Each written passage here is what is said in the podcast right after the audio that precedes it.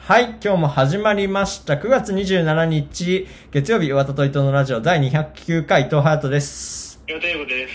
はい、というわけで、えー9月27日は、朝青龍秋典さんの誕生日ということで、横綱、元横綱を。そう、元横綱のね、ギリ世代じゃないよね。そうだね。そう。だね。白鵬一強からだもんな、俺らそうそうそう、白鵬世代で名前は知ってるけど、みたいな感じだよね。全然面白くなかったよな、あの時代。いや、マジで。 なんで、うなんん。か気づいたら連勝記録毎回なんかかかってるしさ。いや、本当だよね。いや、もう、な、朝青龍がめちゃくちゃ強かった時期に白鵬が出てきてそってう。いう、まあ重なってはいたんだよね、多分時期的にうんうんうは。んうんうん。で名前は知ってるけど、みたいな。だから、相撲ごっことかやるときに、あの、なんていうの、ちょっとなりきるみたいな感じで、俺朝青龍っていうやつがいて、俺それで知ったからね。あ、そういう人がいるんだ、みたいな。だから相撲は、まあ見ないけど、基本。ね。いや白鵬世代だよね白鵬強かったな、めちゃくちゃ強かったよね、マジで。うん。でも本当に勝てる気しなかったよな。いや、もう無、ま、無敗続きみたいな感じだったもんね、基本的えに。そうだよね。ずっとそうだよね。うんうんうんうんなんか変な空間だよな、あれもね。ね。誰かが勝ったらニュースになるっていうやばさね。そういだやよーな。、懐かしいな。なうん。そうだね。朝青龍。朝青龍、この間、あれだよな。日本代表の中継出てたよね。出てたね、副音声のやつね。あの、モンゴル代表対日本うんあそう代そうそう表で柔軟対0のじゅ14対0のやつね。時にモンゴルってサポーター代表とかで出うんうてんて、すごいかわいそうだったよな、あれ。うん、笑ってたけどね、もう途中から。さすがに柔軟対0と思わないよね。うんうんうん。ここが、あの、モンゴルサッカーの歴史のスタートみたいなことを言ってたね。 でも確かにそうだよね。うん。そう。え相撲見に行ったことあるい。ないんだよね。めちゃくちゃ行きたいんだけどさ。行きためっい。ちゃ行きたいよな。行きたい。いや、一回見ておきたいよな、相撲。いや、そうだよね。な1万円ぐらいで見れるんでしょ確か。そう、それぐらいするんだ、でも。えー、確かそう。えわかんないわかんないわかんない。なんか適当言ってるかも。で、なんかお昼ご飯がついてきてみたいな。お弁当がついてくるんだよね。まあ今コロナでどうなってるのかわかんないけどね。うんうんう両ん。国国技館に見に行きたいよね。そうだね。うんうんうんうんうん。うんやるか、じゃあ。はい、やりますか。はい。僕、国技館スペシャルやるか。なん ああ、行ったっていうね。うんう冬休みだね、じゃんはいじゃあ今週も頑張っていきましょう。あ。はい。岩田と伊藤のレレレレディオ All you trekkies and TV addicts Don't mean to this, don't mean to bring static All you Klingons in your grandma's house Grab your backstreet friend, they get loud Blowing doors off hinges Grab you with the pinches And no, I didn't retire I snatch it off with the needle nose pliers Check, check, check, check, check, check it out what, what, what, What's it all about? What, what, what, what, what, we're working out Let's turn this, turn this party out はい、改めまして、こんばんはということでね。また始まりましたけども。相撲もさ、始まるまでが長いよね。あの、スポンサーのやつとかね。俺、本当に我慢できないから、うんうんせっかちで、うん。うん。変えちゃうね、チャンネル。わかるなえそうすると、あれ相撲ってでも始まったら一瞬じゃん、もう。うだんうんうんうん。からもう終わってんだよ、次切ったら。だから電話が次の日出てきて。いや本当だよね長いから変えて。だから、その、準備する時間の方が長いっていう、ちょっと、 そうテレビ的にはいただけない、あれだよね。多分、生で見てたら面白いんだろうけどね。うん面白いよね、あれもね。いや審判が掛け声するんじゃなくて、自分たちの前でやるんだもんね、あれね。そう、そうだよね。うんで、合わないって思ったらやめるわけじゃん。そうそうそう。すごい、すごい感覚だよね。 なんか、スポーツで例えようとしたけど、なかなか難しいなって思ったけど。うんううんうんん、でも、レスリングとかでね、は、よ、あの、スタートみたいなのがなしに、その自分たちの感覚で会うまでやるみたいなね。でもあれもなんかさ、その昔は何回でもやっていいだったけど、なんかその、テレビで流す時の都合上でなんかこう4回までとかになってるらしいよね。制限時間があるね。うん、あ、制限時間か。回数じゃなくて。あーまあさすがに見てらんないからね、テレビでずっとそれはさ。そううん。あの今週すごいなんか僕なんか緊急報告何かやんなきゃと思って、はいはいはいはい。いろいろやったんだけど、なんか小粒の話がめっちゃでき て、それで。そう、なんていうの なるほどね一個一日分だけで全然話にならないけど、何かを頑張ったみたいなのが、なんかいくつかある。はいはいはいはいはい。あのー、餃子を作ったんだよね、一人で。ほう。うん。え、餃子って何入れるもの結構それは分かれるよね。でも俺が今作るって言われたら、キャベツ、ニラ、えー、ひき肉、えー、生姜、ニンニクって感じかな。まああとは調味料かな。うん、いいや、普通だな。やいや、なんだよ。普通でいいだろエ。ビとか言えよ。えエビとか入れねえよ。エビ餃子なんだよ、そしたら。はいえそうだね。うん俺も、まあ、それニラはなかったけど、はいはい。ニラじゃなく玉ねぎを入れて、僕はなるほどね。玉ねぎもいるよね。うん。やったんだけうど、あんうんうんうん。一人で。うん。のー、一人でやろうと思はいって。はいはいはい。買ってきてで俺なんか材料の分量とかもちょっと分かんないから、うん分かんないっていうかめんどくさいから、はいはいはい。適当にバーってやってたのようん。明らかに多くて種があ一人餃子で30個作ろうと思ったんだけど、あ。大きめなボールいっぱいになったのよいや、やばいな。パ、パーティー、パーティーの大きさだな こ。ぼれちゃうから混ざんないってなって、うんうんあれちょっとおかしいなってなったんだけど、うん。うんうん。余ったやつは何にするしてるハンバーグだね。次のハ日ンのバーグか。次の日の朝のハンバハーングバーグって聞くじゃんよくだ。ん餃子の余ったやつはハンバーグって聞く、まあ、オーソドックスだよね。うん。けどはえい。キャベツ入ってるねうん、入ってるよ。えなるハンバーグにまとまるまとまるよ。うん。まとまるよそんな。キャベツ入れないのかみんなっていうか、そんなにビッグピースじゃないっていうところでまとまるのかな結構、細切れで入れるというかさ、こま細かいあキャベツが入ってるから多分普通にはまとまるけどねーそうなんだだから俺、んなんか多分分量かなんかまとまんなくてさ、うんあチャーハンにしたんだけど結局、うん、あはいはいはいはいはいチャーハンかでチャーハンかまあやろう、やろうと思ってやってたんだけど、うんあのー、まあ下手なやつは並んでくわけよここで毎回見てるようにね はいはいはいはい形がねこれそうそううまく作れないからうんうんでもねやっぱ楽しかったね一人でやってると本当にまあ楽しいだろうやっぱねりだってみんなでさやってるとさ、うんあのーなんていうのまあ何回も話してるけどさみんな安心したいじゃんその家それぞれの何かがあるから餃子ってはいやっぱエエビ入れないのみたいなことがあるわけじゃないうんうんいわゆる料理を作るっていううんうんだうん うんからみんな安心してるところで僕が下手なやつ作ってると「んおいちょ待てよねおい下手だな」みたいな みんな「おい作んなよ」うんうんうんだからそのなんかそれすごいなんか嫌なの毎回僕はね優吾洗い物しててみたいな感じだねそうだから、なんか、いかにバレないように紛れ込ませるか、はいはいはいはいはいみんなが作ってるところの中に。うんうんうんそんな、え一人やっててもそんなんじゃないからさ、うんうんうん超楽しくて、まあ楽しいね確かにううーんん、あうまくなってくるしね、やってると簡単に、30そっかそっかうん。あどう、うまくやるコツは何なのあれは、餃子は。ええ具入れすぎないに尽きるんじゃない でもさ、貢献度的な具たくさん入れた方がさ、貢献するじゃん。あ、そう。あのね、それだと、こないだ学んだんだけど、うん。その、えっと、種って確実にその分量を調べてやったりすると、それ以上になるから、うんうん。皮を1.5とまではいかないけど、そんぐらい買っといて、あー皮を余らせる勢いで、まあ、皮余ったら困るんだけど、でもなんか、それの方法でやったら、ジャストぐらいだったね。っていなるほどう、ねうん、買い、買い方のあれもあるかもね。はいはいはい。ううんんうんうんうん。皮余るって、前代未聞だもんな。今までの人生だのから。中で。美味しそうじゃん、変わって。え、いやいや、おも美味しいと思うよ。うん。うん。いろいろ包めるしね。はいはいはい頑張って作ったさ、30匹をさ、はい。30匹フライパンに並べてさ、うん。うん。焼いたんだけど、はい。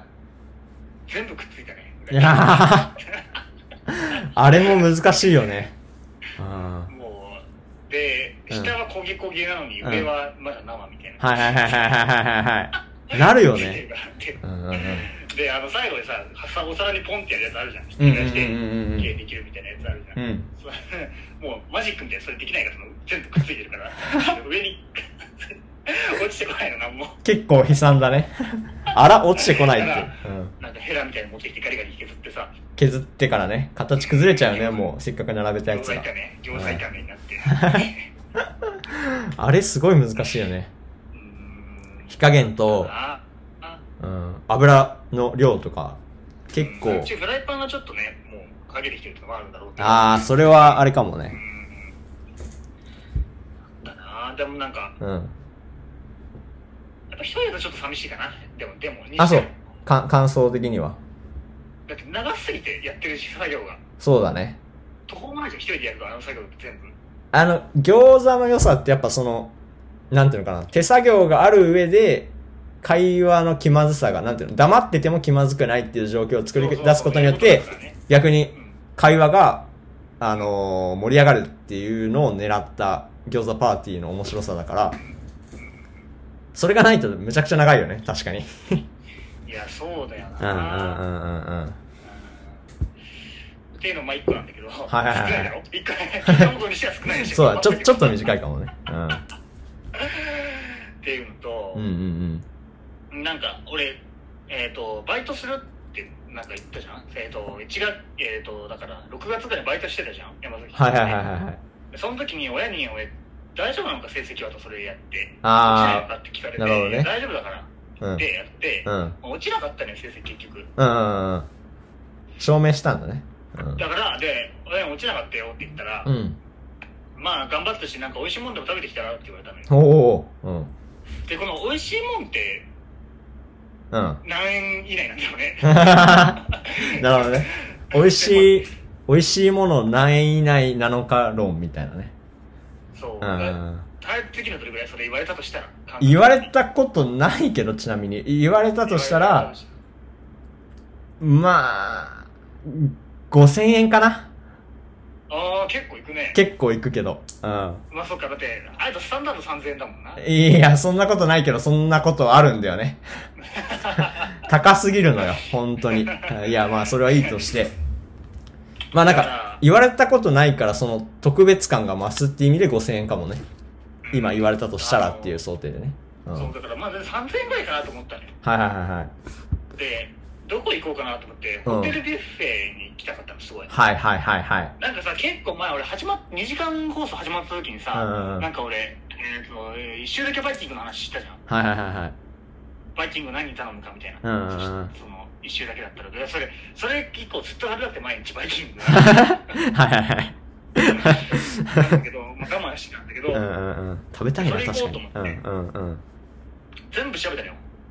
周りのね。京京都うんのホテルバイキング、うん。大阪のホテルバイキング、うんうん。滋賀のホテルバイキング、うんうんうん。ひょ兵庫のホテルバイキング。兵庫園か な。兵庫は行かないか。はい。あのー、一人で行けるとこが一個もなかったんだよね。あー、えどういうことよ。あー、雰囲気的にってこだとから予約っていうとこ押したらん2名からになるの、絶対。へー、お一人様ダメなんだ、ビュッフェ。うん。多分、定期で4人席のテーブルに1人入れられても困るってことなんだろうな。そうか。二人ならまだいいけど、みたいな。そうそううんそうう。んうん。なんだろうけど。一人で行くやつあんまいなさそうだもんな、確かに。そう、そうなんだようんうんうんうね。んそれもそうなんだけど、うん。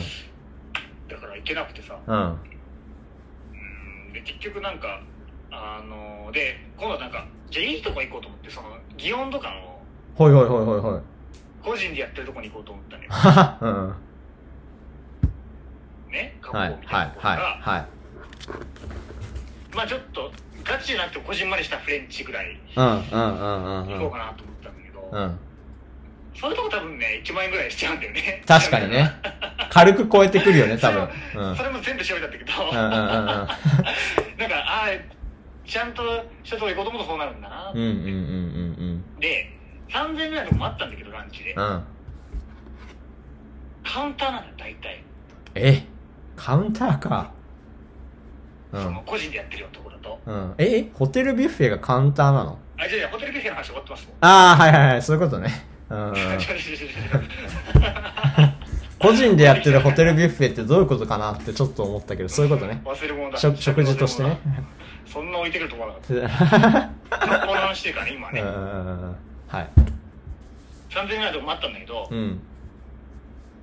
カウンターが多いね、そういうところってやっぱり。なるほどね。まあまあまあ、一そうかも人でね。カウンターかってなるじゃん。まあ一人だったらカウンターだけどな。うん。いや、そうだけど、んなんていうの、カウンターってさ、二人でいるからこそ、はい。気まず少ないじゃん。なまんていうあ、のそう、そうかもね。うん。店の人に会話丸聞こえ、会話じゃねえや、えっ、と、と話さなきゃいけないじゃん。うん、うん。一人だったらね。で、1対1だと、マジで、なんかその探り合いみたいなのめんどくさいじゃん。うん、うん、だし俺、作法とかわかんないしさ、そういうとこ行ったうことないかん。うらん。。食事に集中させてくれって思っちゃうね。そう、俺、ちょっときついなと思って。はいはいはいはい。言い方も汚いしさ、やっぱり。うん、うん、うん。からやめてさ、うん。結局なんか、千1500円ぐらいのビュッフェに行ったんだわりかし普通の飯やないかいっていうね。け ど、まあそうでもなんかおしゃ、おしゃれなところで、うん。は河原のあるところだいった。はいはいはで、うんなんか、ホテルビュッフェに行くと思ってたから、い。うん最初に。うんうんなんか、普通に T シャツ、ジーパンではいけないじゃん。そううん。ういうとん。こうんうろんうってんうん。そうだね。だから、あのー、いい服着てこうと思って、おお。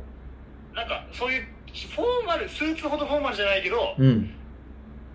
えっと、カジュアルでもないところに着ていくようなシャツってのがあったんだけど、おお、そんなのがあるんだ。ピシッとしたね、コートのやつがあって、うんそれ着てなかったからな、ずっとそれ着ようと思って着てさ、うん。で、まあ、ズボンもね、うん普通に、さらっとしたの履いて、はい。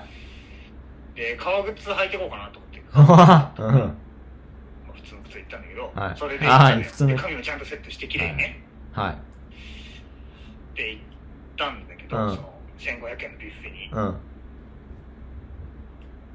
そんなとこじゃないのよ1500円のビュッフェってまあ、1500円だからね。俺はホテルビュッフェのノリでもう行っちゃってるから、はいはいはいはいはい。けど違うのよ、うん。うん、っていうのもまずあるし、うんうんうんうんそこは結構女の子2人組とか友達同士で来てすごい多くて、はあはあはあはあ、なるほどね。男子もいたけどうん。はいそういうとこなのよまあ、ビュッフェって大体そうなのよ。だはいはいホテルビュッフェ全部2名からってことは大体そういうとこってことじゃん。ビュッフェなるほど。ね。確かに。うん。だから、一人なのよ、俺。うん。それでね、あの、ネットでいろいろ見てったから、うんその割烹とかだったら予約しなきゃいけないじゃん。うん。あれって前日までに予約して、その食材を仕入れて作るったりするそうだね。うんうんだから、その感じで、1500円のビュッフェ予約していったんだけど、うん。うんうん。全然空いてるんだよ、1500円って。 だし、ん予約するやつなんていないのよ、多分、そこ。うんうんうんうん。だから、予約した岩田ですって言ったら、うん予約ですかってなってます、言ったらうんさ、受 付で。恥ずかしいな。うんってなって、予約のやつは、あ、1名じゃないですよ。で、うん1名からってなんで、また今度店員がね。はいはいはいはいはい。そんなやついないからだってさ、うんで、うん。まあ、しょうがないから来たからさ、うんで、しかもなんかそいつがすごい、あれだろビシッとした格好に来てるっていう。うん。浮くな。っていうとこで、まあ案内されるんだけど、うで、またなんかお店の挨拶みたいなのがあって、ん。うわぁ、恥ずかしいな。一名様ご来店です。なんちらなんちら、なんちらなんちら、みたいな。はいはいはい はいはいみんな来てる中で俺、めっちゃ恥ずかしかったね、あれ。恥ずいなそれは恥ずいな。なんか、うんみんな話してるので一回手止めて俺見るんだよ ね一人だよあいつっていう感うんじうんで、うんうん。目立っちゃってるね。そううんうで、んうん。あの河原の川あのテラスに行きたいですって言ったから、はいなんか何を打ち回ったのか知らないけど、はい。テラスで行ってさ一人で、う ん通行人まだから見られつつさまた一人でビュッフェ行ったけうど、んうんうんうん。これも近況報告一本にして弱いんだよね確かにね。はいはいはいはいはい。その、っていうのが予約しなくても入れる店に予約して行っちゃった時のちょっと恥ずかしさってあるよね。そうそうごよ、よご予約ですかみたいなさ。あれ、そうそうそうでもその、サービス精神としてはさ、その、分かってなかったんだから、そこはやっぱ店員も気遣うべきだよね。本来は。う上にん。見てるんだもんだってその店のことをそうだよね。そう、ありが見て、るんじゃなくてありがたいことじゃない。うそうんそう。そうそこを予約ですかっていうさ。まあ俺も多分言っちゃうけど、うん難しいよ ね。いやいや、言うわ。 サービス精神は欠落してるからね。えなんか予約ハート結構予約するのお店に行くってなったらあー、するね。あの、うん、まあ自分主導だったらするかな。その、え、店決めどのが。店でも。ああ。えっと、あと人数によるかな。えっと、知らない店だったら予約するかも。えー、すごいな。え、うーん、うーん、そうだね。だから、ここのお店はおすすめだから行ってみようって時は、その、なんていうの、俺俺じゃなくてね、む他の人が言った時はしないけど、その、うん、してそれをしてたら迷惑でしょ。いやそうだね 迷惑してたよね例えば、まあ、これからちょっとこう、4人、5人とかで入りたいってなった時に、は、するかな。まあ、4、5人だとな、ちょっと空いてない時あるもんな。そう、そう。空いてないのに行くのは割かし無駄足だしさ。その、うーん、場合によるかな。あ、あとはえ、そのう、んなんていうの、できるやつアピールしたい人がいたらするかもね。あーまあうん僕とご飯食べる時したことないけどな。ない な。 いや、でも、岩田と行くところは予約するような場所じゃないじゃん。大体 さ。うん。あの、予約の優等ですって恥ずかしくない言うの。恥ずかしいけど、ちょっと大人になった気分もあるよね。 これなんか、うんその平常心見えないんだよな、あ予約のって。ー。まあ、確かにね。あ美容室とかもそうだし、ご飯屋ーさあ。ん本当に。に。俺、歯医者さんで言っちゃうよ。いや、わ歯医者は、え歯医者はなんか受付があるじゃん。いや、そうだ、そうだね。あー、それだから言えるのか。うんいや、別に向こうはさ、分かってるわけじゃん。うんこの時間はそう一人しかいないからなんかちょっといらんよな、お店で予約のって。なるほどね。うんな、なんな、なんなんだろうね。 言え、え、わからない。わかるわかるどう、どういや、俺わからない。う。わからなんい。いいや、言えるからね。うん。 まあじゃあ終わりだな、今日あは。ーとというわけで、 む昔に戻るっていうね、初期に。ああ、でも、 5000はい円はい。以内って言ってたじゃん、ん美味しいものうんうんうん食ったら。あなただと何食いたいすき焼きだね。あー、言ってるよな、なんか、いや気、持ち悪い。な、な、なんなんなんだよ。一緒にやった劇じゃないかい。あのー、罪と罪なき罪だっけなんだっけそう、そう、そう。そうだっけ罪と罰って言いそうになった。罪と罪なき罪の、っていう劇を、えっと、演劇部がやるのの補助として、岩田と自分も、えっと、参加させてもらったんだけど、うん。そこのシーンで出てくるんだよね。すき焼き屋が。で俺なんそうかだねそ、そういう場所に行ってみたいな。すき焼き屋の老舗に行きたいかも、江戸の。うん。かな。うんうん。 5000円で食えそうじゃんそ。れぐらいだもんな、多うんうんう分。んいや、食えるだろうな。まあでもだからな、すき焼きこそ一人で行く場所じゃない、トップオブザー一人で行く場所じゃないかもね。そう、あの、思った。うんなんか今回、はい。餃子一人で作ったりとうか、んうんなんか一人でビュッフェ行こうとしたりとかしてみて、うん。うん。友達必要だなって思ったよね なうんんか全部一人でできると思ってたけどできないこともあるんだな一人だとって思ってはいはいはいはいはい。二人だと一気に恥ずかしくないもんね。今も、そうその、それがさ。だし、餃子も楽しい。たまあ、一人でも楽しいけど、楽しいもんね。いやそううんうんうんうん。確かにな。二人餃子も結構面白いかもね。うんその、うん、いや、面白いだろうな。やったことないけど。やるか。二人餃子。うん。そうだなそうそんなことを思いましたどうだったの、今週はなんかあるいや、あの、ちょっと、あれだけど、あの、美味しいもの食べてこいっていうのいいね。今思ったけど。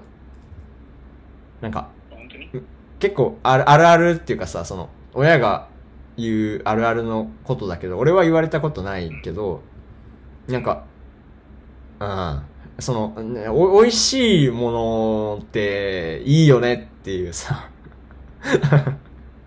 なんか、結構、割かしトップの娯楽、娯楽というかなんかこう、たの、楽しいことというかさ、うんじゃないなんか、お、美味しいものを食べ、食べるっていうことの、その、パワーかなが、その、こ、えーっと、だから、ありきたり感があるけど、結構、えーっと、いい、いいこと、いいこと、 難しいな。いいことだよね。なんか、すえごいーっ、とことろな普通のこと言うのに1分ぐらいかかってる普通のこと言うのに美味しいものを食べるのはいいことを言うのに。 いや、えっとあ、そうだね。ちょっと伝わ、伝えにくいけど。だからなんか、ご褒美として、すごいいいいいこ、えっと、いいプレゼントだなって思うってことかな。言いたいのは。うんうんうんうんうん。その、これってどうかなって、自分が言う側だったら思っちゃうかもしれないけど、すごい、い自分だったら嬉しいなって思う。言われた側だったら。って思いました。っていうね。うん。なるほどね。うんうんうん。で、どうだったの今週。なんあか、今週は、だからちょっと、お気づきの方、っていうかまあ、ユーゴも気づいてるかもしれないけど、滑舌が悪くないですか僕っていう話なんですけど。どうそんなことないです。あ、そんなことないですかうん。それならすごい良かったんだけど、えっと、いや、やば、やばいよね。えっと、滑舌が悪いのは、マウスピース矯正が始まりましたよっていう話なんですけど、はいはいはい。だから今、マウスピースを上下の歯に全部につけて喋ってるんだけど、ええもう、もう、もうすでに30分しか経ってないけど、口がむちゃくちゃ疲れてるよね。その、ー。ああ、そう、の、の、なんで。えっと、だから、例えば、普通のパワーで喋ろうとすると、その、普通の2も、普段より、もっと息で出さないと、この2が出ないのよ。2ってなっちゃうからお、ー普通のパワーで言ったら。うん。えっと、だから、えっと、え、歯に舌を当てて言う系の言葉が難しいね。じゃそれにすごいエネルギーを使うから、うん。だから、立ちつてととかがすごい言いにくい。差しすせそうとかね。えうえー。ん。えーっと、えっと、今はね、4日目とかかなつけ始めて。もう、この間始めたばっかなんだけど、うん。 4日目とかだけど、うーん、ちょっと慣れてきたかな立ちつてととか差しすせそうは。でも、気を抜くと、すごい滑舌悪くなる。滑舌悪くなる。うんうんうんうんえそれは性的思考でつけてるってことっていいんだよね。いやいや、おかしいだろ。マウス、な、な、なんて言うんだ、その。 フェチでもないか。マウスピースで興奮するみたいな。おかしいだろ。え、M として。 M としてってつけさせられてるってことでいいんだよね。結構やばい漫画のキャラクターみたいになってんじゃん。だから、でも、だからこれから、えーっと、14ヶ月ぐらい、これと付き合っていくので、うん、慣れていかないとなっていうので、まあだから、これがいいトレーニングになるかもね。この2時間喋るってさ、普段だとないからさ、うんうん休憩休憩しながらは喋るじゃん。から、その、この、バーって、黙っちゃいけないっていう状況は意外とトレーニングになるかなとは思ってるけどね。なうるんほうどね。んうんうんうん。で、だから今、歯を、もともと親知らず2本抜いたところから、さらに3本抜いて、前、前歯と奥歯の間みたいな歯を抜いて3本。じゃあ今歯が、えない状態で、で、そこに、えっと、歯に、その、マウスピースをカチャってはめる用のアタッチメントみたいなのを歯につけるのね、表面に。はいはだかい。ら、えっと、マウスピース外しても、なんか口の中がイガイガするっていうか、その、なんていうの、歯がボコボコしてるから、結構気持ち悪いよね。ええー、大変だね。大変。で、慣れてくるもんなんだろうからね。いや、慣れてくんだろうね。で、今ちょうどさ、えっと、俺は始めたばっかだけど、親、母親もやってて、で、もうな、半年ぐらいやってんのかなだからまえあ、だいぶ慣れてるよね。見てる感じだとさ。あの、いろ、いろんな、その、か生活が変わるからね。ご飯、完食とかできなくなるよね。だから、その、ご飯食べれないからつけたまま、外さなきゃいけなくて、ーうんだからその、外食した時は、だから、えっ、と、マウスピースケースっていうのがあるから、一回トイレに失礼して、食べる前に。外して、で、一日何時間つけなきゃいけないっていうのがあるから、それを測るためのタイマーみたいなアプリがあって、それをオンにして、で、そのマウスピースケースに入れて、ご飯食べて、終わったら、歯磨きして、つけるみたいなさ。えてえかー、、やばいよね。え、干渉とかするタイプじゃない結構。完食むちゃくちゃするよ。え、だからね、どう、ちょっとどうしてくる痩せるんじゃないかなって思ってるよね。できないから。ええー、うん。だからその、なんていうのかな。お腹、えっ、と、前まではこのレベル5でおな、えっ、と、ご飯を何か体に入れてたのを、多分今はそのレベル5ごときじゃちょっとそのめんどくささが勝るみたいになって、はいはいはい。じゃあまあレベル8と空腹のかね。そうそうそうそうそうそう。空くあ、腹ごがめん続。けないと食べなくなったってことね。そうそうそうそうそうそうそう。だから、まあ、健康的ではあるよね。なんかご飯食べる前に絶対すごいお腹減ってるから、毎回。だかうんうん。らそれは、毎回美味しいね、ご飯が。 その、空腹のまま食べるからね。とか、まあいろいろ大え、変一か。日何時間つけなきゃいけないの20時間 ?20? うあん。だからまあ、ご飯食べる3食のうちで4時間しか使えないっていう状況かな。だから、だらだら、えっと、おつまみ食べてお酒飲むとかもできないし、うーん、だ結構、ね、難しいよね。飲み物は飲み物も、えっと、基本水とか炭酸水以外は、つけたまま飲んじゃいけないかな。ええー、やばいじゃん。お酒飲めないのじゃん。そう、お酒も外して飲まなきゃいけない。えっと、えっとね、しい、えっと、2個問題があって、飲み物は。1個はその糖分が問題があって、糖分、マウスピースとの間に糖分が入ったままずっとつけとくと、虫そ歯にのなっちゃうもんね、。そう、温床みたいになるから、金のね。だから、えっと、それを気をつけなきゃいけない。だから、えっと、ポカリとか、あれは透明だけど、す糖分やばいから、つけたまま飲んじゃいけないっていう問題と、で、もう一個は、その、着色あのーコーヒーとか、えーっと、なんだこ、こう、こあコーラは両方問題か。えっと、お茶とかもダメだね。だから、えっと、マウスピースが茶色くなっちゃう今、透明のマウスピースつけてるから、それが透明にな、あ、透明し、茶色にな、着色して茶茶色になっちゃうっていうのも避けなきゃいけないから、基本的にさ。まあ、そんな、なんていうの、汚らしくなるから、っていうのがあって、だからまあ、その、その後に洗うつもりであるなら、例えば、その、白ワインとか、えっと、チューハイとかなら飲めるみたいなのはあるよね。うん。いや、甘くないの、虫歯。いや、甘甘いから、その、そんなに長時間その後につけっぱなしにしちゃいけないけど、最終的に歯を磨く気であれば、その、1時間前とかに飲んでる分にはまあ多分大丈夫なんだよね。っていうのはまあ、俺の勝手な判断だけど。だいぶ大変だね。ね。食生活とかいろいろ変わるし、一回に食べる量が増えたね。大、すごい。その、食べ、食べ置き、なん、なんていうの。つけたら食べれないから、その分食べとかなきゃな、みたいな感じで。だから朝ごはんとかもめっちゃ食ってる。そう。うん。っていうのでね。まあ、10日ごとに新しいマウスピースに外し、変えてって、みたいな感じで。え、10日 ?14 ヶ月10日ってさ結構な量じゃないそしたら。あ、えっと、そうだね。420日の予定なんだけど、だから42枚あって、それを10日ごとに変える ?1 枚を。はいはいうはんうんうんうん。だから、もうその42枚は届いてて、だからまあこういう風に、えっと、動かしていくっていうプランももうあんのよ。い。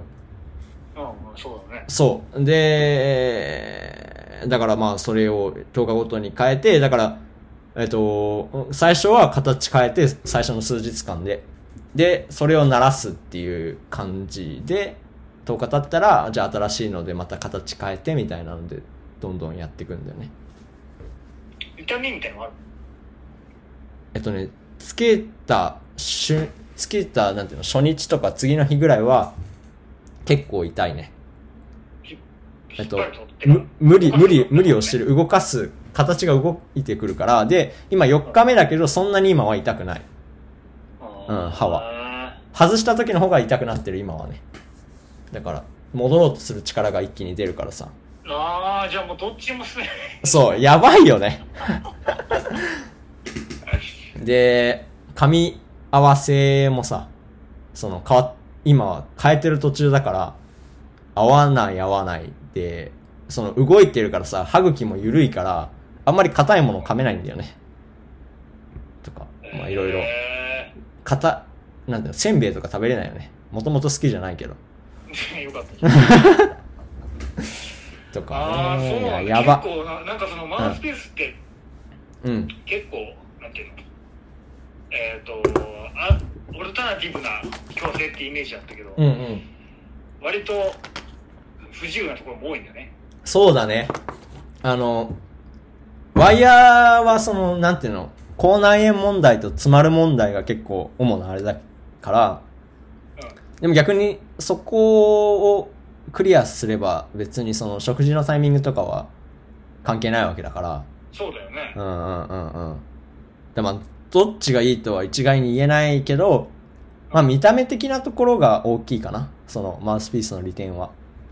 はいはいはいは強制してますよ感は出ないから、言わないい。と。え、し撮影とかってどうすんのハヤトえだから撮影の時はやばいよね。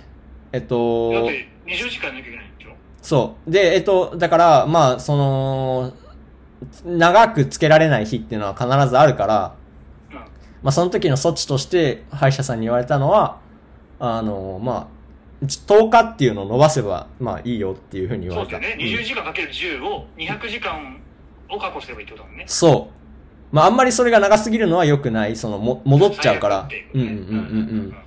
まあ、ただその11日にして、1日つ潰れたとしたら、11日にすれば大丈夫よっていうふうには言われたから、まあ、どうにかなるしけど、まあ、歯が抜けてるから、最初の方は結構やばいなっていう感じだよね。笑顔したら歯が抜けてる状態だから、あーそう、見えるんだけど。見えるね。うん、見えるね。 がっつり歯抜けてるからなるほどねね、っていうのがね。まあ、最近、ちょっと、だいぶ変わったよね、自分の中では。 いろんなものが。そうだろううな。ん、水しか飲まなくなったしねうん14ヶ月やな、またそれが。そう食生活変わるよね あいいいことかもしんないけどねまあ辛くはあるよね、うん、そうだろうね。体にはいいかもしんないけどっていううんうん感じで、うん、メール行くか。メールいきますかはいえー、ラジオネーム北の国から伊藤さんパワハラのラジオ TO こんにちはいや、いじりなんじゃないよ。どういう、パワハラってあったっけなんか、ユーゴのパワハラなん問かネッ題。トニュース出てたからね、伊集院さんね。ああ、そうなんだ。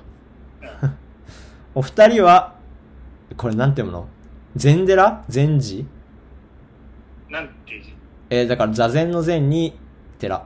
禅、全治に。禅寺かな。お二人は禅寺で座禅を組んだことはありますかまたは瞑想とかしたことはありますかえー、精や神ったことないね。収容でおすすめがあればおす教えてください。だって。な、ないん何がおすすめ、精神収容。精神にえっと、えー、修行の修、収めるの修ああ、あに栄養の養、収容あ。え、えない。全時で座禅は俺、ぜひやってみたいんだけど、まだないんだよね。ーねやってみたのかと、俺ずっとやりたいって言ってた中学ぐらいからやりたかったけど、なんか結局やってないな。ううん。あ、中学からやりやりたかったんだ。ん。あの、肩叩かれるやつだよね、確か。そうそうそうそう。はいはいはいはいはい。やってみたいよね。うん。で、瞑想は、瞑想っぽい瞑想はしたことないかな。なんかさ、同級生がさ、中学の頃、うんうん今日それこそ中学の話するけど、うん。うん。あのー、瞑想にハマってる時期があって、えー、すごいなね、んか中親学とか生。含めてその界隈がなんかみんな瞑想ブームの時期があってさ、うなんかどっか出かけたんだよ、農業実習かなんかで。ん。うん。で、俺は普通に話しかけるじゃん、話したいから。うん。なんか話しかけるたびにさ、うあー今瞑想してたのにって言われて ん。さ、やばいな。そんなことあるって いう、なんていうのうん。 うん。貼っとけやん、服に。キャラ濃いな。我瞑想中みたいなね。そんなことあったなギャグティーみたいなの着てほしいよね。 人といる時にするもんじゃない気がするけど、そうでもないのかなわかんないけど。精神修養ってのは何なのいや、だからその、なんていうの、そういうえー、整う系じゃないあの、サウナだったりとかさ、そういうのがもしあればっていうことじゃないのうん。まあなんか、ありきたりな答えをしてしまうけど、今、ちょっと朝、走ってるんだよね。で、嘘つくなよ。いや、嘘じゃねえわ。ちゃんと走ってんだわ、毎日。 いや、なんかね、 100、100メートルね。100メートル。 100メートルじゃないよ。走り込みじゃないから。陸上部の朝練じゃないからね。あのー、いいよね。ま、ま、なんか何がね、ま、まとまるよね。なんかその、なんていうのかな。えっ、とその日のうちにやりたいことやらなきゃいけないことみたいなのってさ、結構頭の中でさ、やるのって難しいというかさ、うん。うん。なんかいつの間にか時間なくなっちゃったみたいなさ、なんかそういうのが俺は多かったけど、まあなんかそこが走ってる間に考えてんのか知らないけど、うまくいくことが多いかな。なんか。そんなに今、時間がさ、すごいあるって感じじゃないけど、わりかし、やることはできてる感があるというか。うん。まあ、うそんううんううんだんような。んうん。じゃあまあなんか、まだ全然その、ちょっと気抜いたら続かなくなっちゃうけど、ハマる理由はちょっと分かってきた気がする。みんなが朝ランに。ううんんうんうんうん。ありますかなんか。いや、あのね、寝っ転がってる時間を減らす。はいはいはいはい。ベッドとか床でもソファでもいいうんうんんだけど、うんうん。っていうところにいると結構なんかなんていうのダラダラしちゃうっていうかさ、うんうんうあやんなきゃん。なーと思いながらとかあ自分ことこダメだなーとか思いながら何もできないから、うんうんうん。とりあえず何もなくていいから机に座ってみるっていうのも結構いいかもね、はいはいはい。なるほどね。うん、寝っ座こってやること考えるっていう、うんうんベッドの中でやること考えるのはあんまやめた方がいいかもしれない確かに。その寝っ転がりながらもできるって思うけど、その時のその、ね、あのー何えっ、とやばい、今日頭が終わってんな。頭の働かなさはやばいよね。今座っててもやばいけど。そうだねうんうんうんうん。うん、かなはい。次行きます。知らない人だ、知らない人だと話が詰まる。その人に興味がない場合。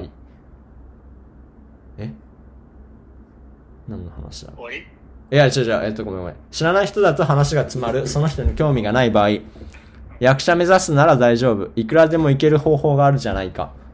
田中さん、カッコ仮を演じてくれと頼まれたらいくらでも聞くことあるんじゃないなんでその服なのか、その傷どうしたのか、その言い方はなぜ、こんなことあったらどうします、どうやります、他にもいろいろ。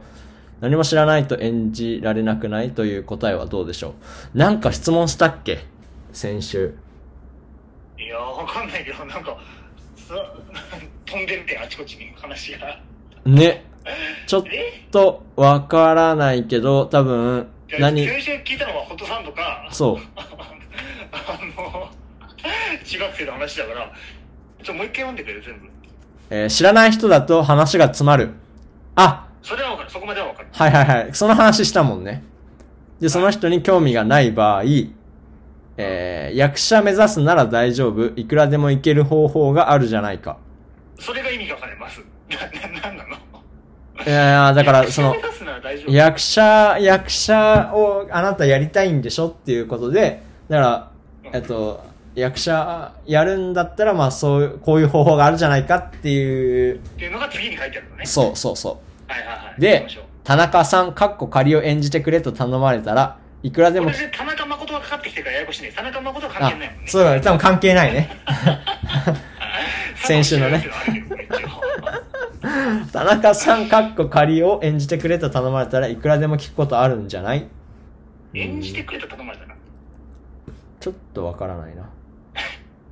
あ、でもだからその後に書いてある、なんでその服なのか、その傷どうしたのか、その言い方はなぜ、こあ、ん分な、かった分かった分かった分かった。はい。隼人が僕と話すってなって、二人で、うん初対面で。うん、でも、興味がなかった時に、うん。隼人が岩田役をやらせられるってことでしょはいはいはいはいはいはいはい。この後岩田役をやらせられるとしたらう舞ん台でうんうんうん。取材をしなきゃいけないじゃんそのなるほどね。そういう質問の仕方があるだろうと。とうかん。にうん意味を持たなきゃいけないその演技ができないじゃん、うんうん。だから聞いていくってことかななるほどね。はいはいはいではい。でも難しいよね。それって。なんか、そ、なんでその服なんですかっていうのはきき聞けなくない そのなんていうの聞,、うん聞くタイミングとか聞いていいことと良くないこととか、うんっていうのもかかってくるからねそうだね。うんうんつくづく聞きゃいいってことでもないもんねうんうんうんうんうん。まあ、そうだね。でもなんか、こう思ったけど、まあ難しいな。なんか興味ない人と話す必要があるのかっていう、あるよ、あるよ。あるのか先生じゃなんつってたっけないか。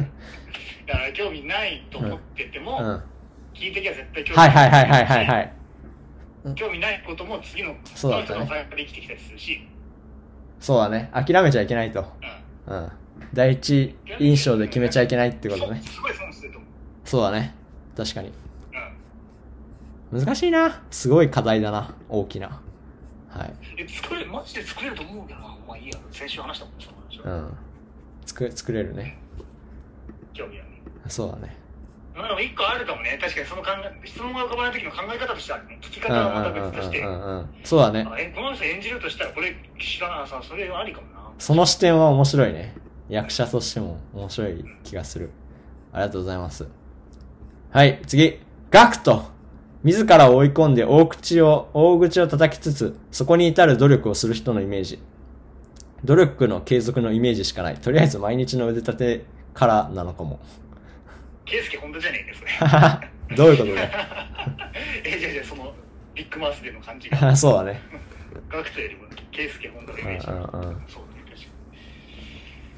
なるほどね。はい。 ユーゴにに対しての答えだけどね、これは。はい。えー、ラジオネーム、創造のホットサンドさんからです。岩田さん生きているうなぎをホットサンドに挟んで焼く人、こんにちは。踊り食いってことね。うなぎホットサンドの踊り食い。パン自体は踊らないけどね。ベーコンのに って言ったら 別にそんな真面目な人だっけ一個一個ベーコンの角切り入りスクランブルエッグ、チーズケチャップ真ん中に王道。あー、美味しそうだな。キャベツ、シーチキン、醤油ミックスベジタブルバター。うまいなあんこ食パンあんこ。食パン3枚になるけど。どういうことだあんビこッグマッ食ク、ってことじゃないんビッグマックか。あじゃあ逆あんこ食パンあんこって逆えじゃあじゃあ3枚って言ったからビッグマックだよねそうだね、そうだね。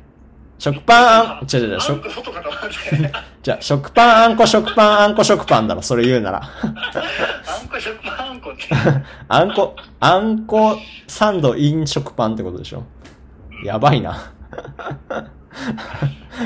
前の日に残った、とんかつとかコロッケとかは鉄板だと思う。なあ、そうだね。いや、夢広がるな。キャベツ、シーチキン、醤油、ミックスベジタブルバターはやばいな。ちょっとミックスベジタブルは俺的にはいらないけど、キャベツ、シーチキン、醤油、バターが美味しいな。そこが肝なんじゃないのんそこが肝なんじゃないのこちょのっ人と俺グリーンピースそんな好きじゃないか。あのーなんか新しい仕組みやったの先週から。えー、まあなんか、今までやってたのにちょっと足してった感じかな。う何がん。一番美味しかった今週は。今週はね、だからそのシーチキンコーンっていうところに、まあ、マヨネーズ入れるとこままではやったんだけど、普通にその、なんていうの、バターを足したらうまいっていうのをまだ試してなかったから、足したらまあそれはもちろんうまくて、チーズ足したから、まあだからそんなに冒険はできてないよね。なるほどな。まあそれはうまいだろうに終始してるかな、今は、ちょっと。まあ最初だもんね。そうだね。ちょっと納豆とか試していきたいね、そろそろ。なあ、うん。うまいもんな、絶対に。とかね、スパゲッティとか入れちゃってみたいよね。ナポリタンとか。いや美味しいだろうね。うまいよな。 はい。ありがとうございます。ちょっとね、どんどん送ってほしいな、それは。思いついたら。はい。中学。あ、中学時代のね、思い出ということで。高校への不不安。選ぶ、選ばれる。大きな分岐点の感覚。そっか。普通だったら高校受験するんだもんな、みんな。うんなるほどね選ぶ、選ばれるね。うんうんうんうん。確かになんか、あそうだな。部活とかでも、スタメンとか、リザーブとか出てくるだろうし、うんうんうん控えとかもそうだろうし、うん。そうだな。なんかグループとかもできてくるし、なんかこうないの。そうだね。スポだしー、ツ、高校にうん選ばれる、選ばれないもそうだし、うんうんうんうん。確かにな、選ばれる側としての立ち振る舞いが出てくるよな。そうだね。確かにな。スポーツとかだったらさ、結構、そこで続けるか続けないかが結構、なんていうの続けるなら結構ガチじゃん。その、なんていうそのうだね。うん。じゃあそこは、その中学ももちろんガチだと思うけど、結構、そこで変えたりする人もいるから、ね、そういうのもあるよね。多分。はい。えー、次。こんにちは。途中でキャラ変わったやつ、その時に何きっかけだったのか知りたいな。あと本人認識とクラスの中での位置って必ず、必ずしも一致しないんだなと思った。はいはいはいはい。地中って自分のことを言うやつが羨ましがられたのは知らないだろうな。続いてるのすごいね。自分のことを言うやつがだから、ユーゴのことでしょ地中って自分のことを言うやつっていうのがユーゴのことで、うんだから、ユーゴがうら羨ましがられてたのは、ユーゴは知らないだろうなっていうことでしょななんで羨ましがられてたの僕はいや、俺送った人じゃないから知らないけど、あ送った人がもしかして僕のこと羨ましがってたってことそうじゃない続いてるのすごいねって来てるから、なんか、あるんじゃないですかそういう意味が。なんかねちょっとうん文章分かりにくいなみんな今日 え文章分かりにくく ない俺一発で理解できないんだけどなんでだろういや、結構、俺の滑舌問題が来てると思うよ。いやいやいや文こ法れでし普ょ通に読んだら、普通にわかる。いや、まあでも、谷地中川、俊太郎とか読ん だのかいやないやいやいやいや。谷川俊太郎でまとめん だよ。地中って自分のことを言うやつが羨ましがられてたのは知らないだろうなは一発ではわかんないよね、確かに。ことだまあなんかマイナスなことでもないだろうなそうだね。褒められてるんだよ。羨ましがられたんだよっていうな。んかその前なんか質問なかったっけなんもないっけえーと、だから、途中でかキャラ変わったやつ、その時に何きっかけだったのか知りたいなっていうので、まあ確かにそうだね。あーいやまああーなんて言うんだろううん。あーなんだろうねなんか必要とされてないと思うんだろうね多分どういうことよ。必要とされてないというかなんて言うんだろうな、僕の今の位置誰でもできるなって思ってるからかもねそこで変わろうと思うってこと誰もできない他の人がやってないことやろうと思うあでー、きなないるほどね。多分うんうんうんだってうん。うんあのー天然キャラで100 10人クラスにいるのに天然キャラにならないわけだからそうだね。うんで、そういうことね天然キャラの10人いる10人目が変わるんだろう、多分。クレバーキャラ、うんうんうんうんわかんないけど、うんうんうんみたいなことでしょってことは、みんな、あこれ俺じゃなくてもいいなと思って、じゃあいないとこにいいってことだしね、多分。ああ、でもなんかそ、まあそうか、キャラ、キャラっていう戦意味略が的そなういう意話味でかそ。うで、で、性格的にこれ合ってないなと思って、自分の性格に戻るって場合もある。うんうんうんうん。そうだね。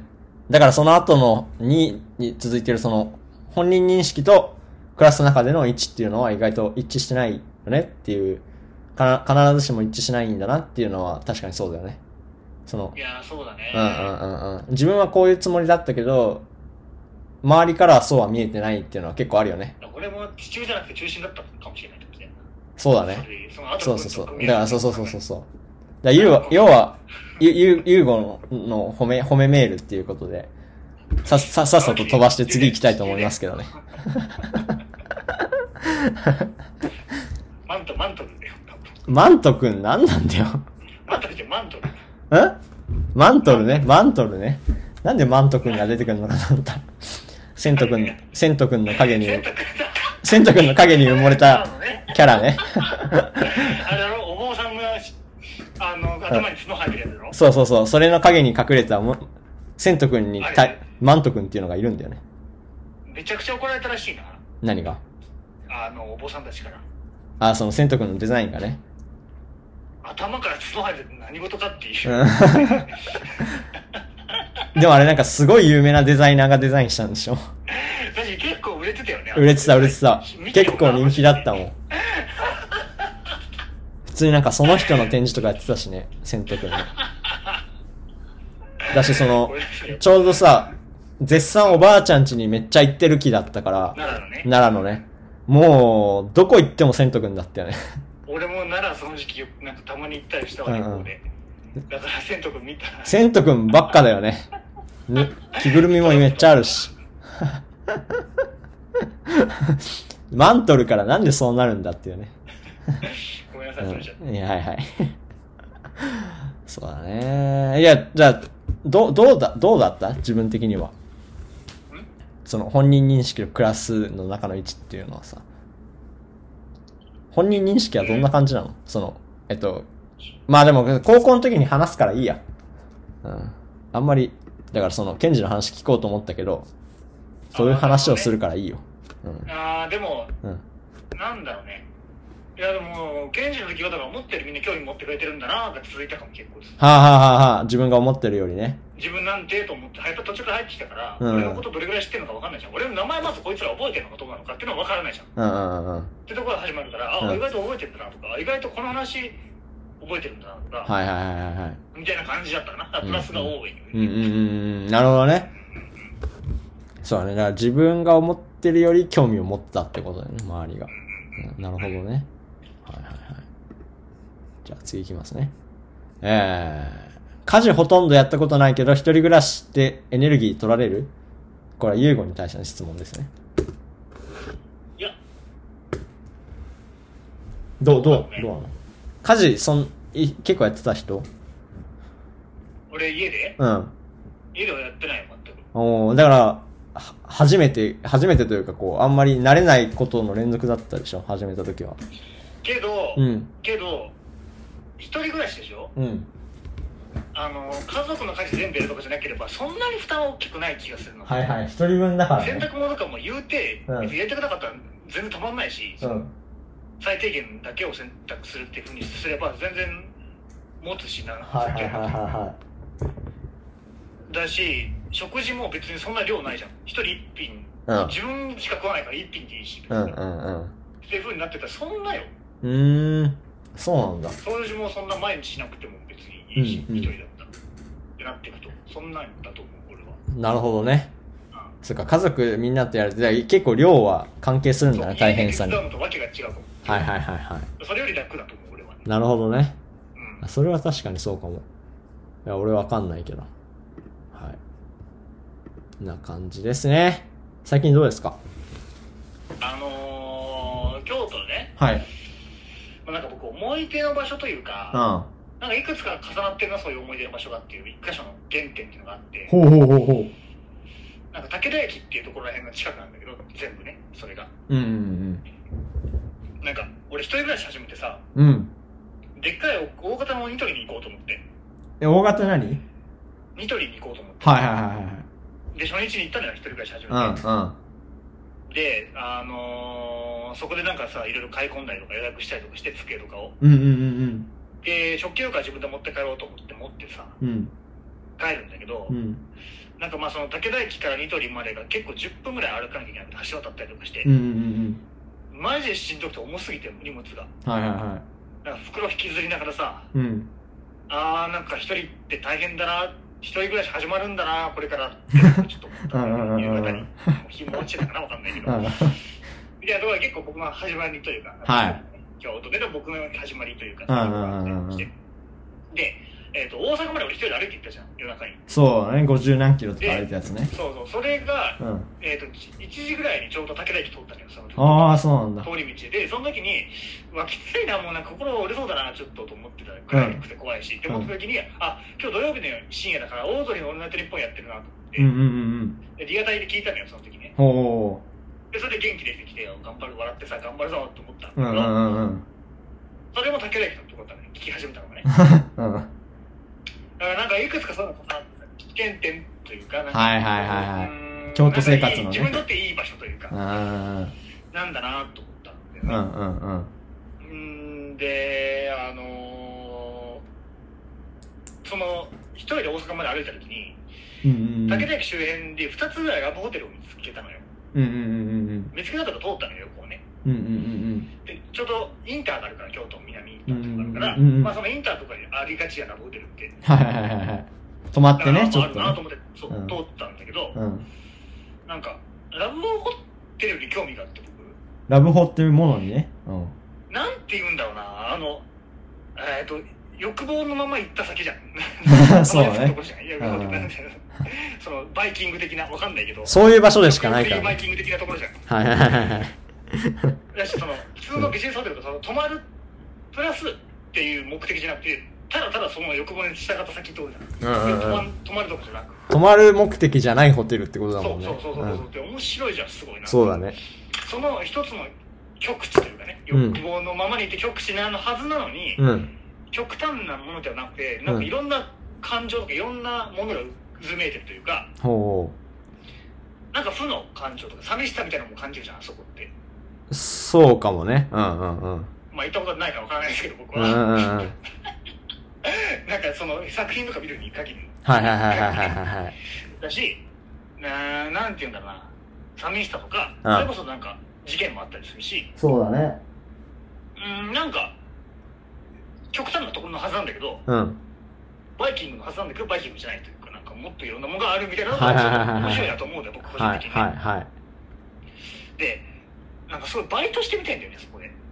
ほほラブホでバイト。ううんん。そうそうそうそう。うんうんうんまあ大変なことも多いだろうけど、なんか、なんかその答えを知りたいというか、はい。なるなんほなどんだよね。この感じは、これ光る感じだと思ってるんだけど、はいはいはい。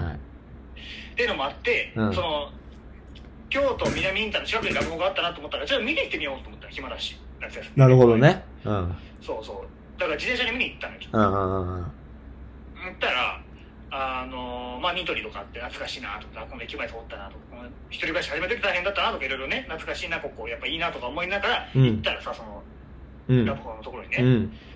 27軒あってラブホテルがやばいな。めちゃくちゃ並んでんじゃ関西最大級の郊外型ラブホテル街っていん。うば。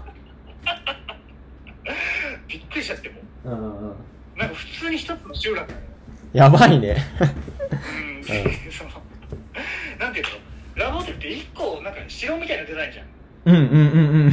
洋風のうんうんうんうん。怪しいよねあ。れい一軒とかだったら浮くじゃん三軒とかだからそうだね。うん。それはチープに見えるじゃうんん。けど村全部あれだと綺麗なんだよね普通になるほどね。あれが並んでんのはやばいな、確かに。ディズニーみたいな感じなのようんう全ん部うんうん。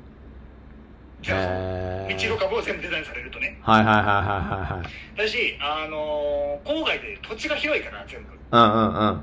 普通になんかええーと建物ホテルの建物の前のロータリーとか広場みたいなのあるじゃんタクシーとかいろいろとうんうんうんうん。あそこがめっちゃ広かったりするから、普通にねあー、田舎のラブホは確かにそうかもね。。そうそう、見えるんだよね。うんうんうんうん。で、デザインがそんな感じだから、うん。うん。と思って。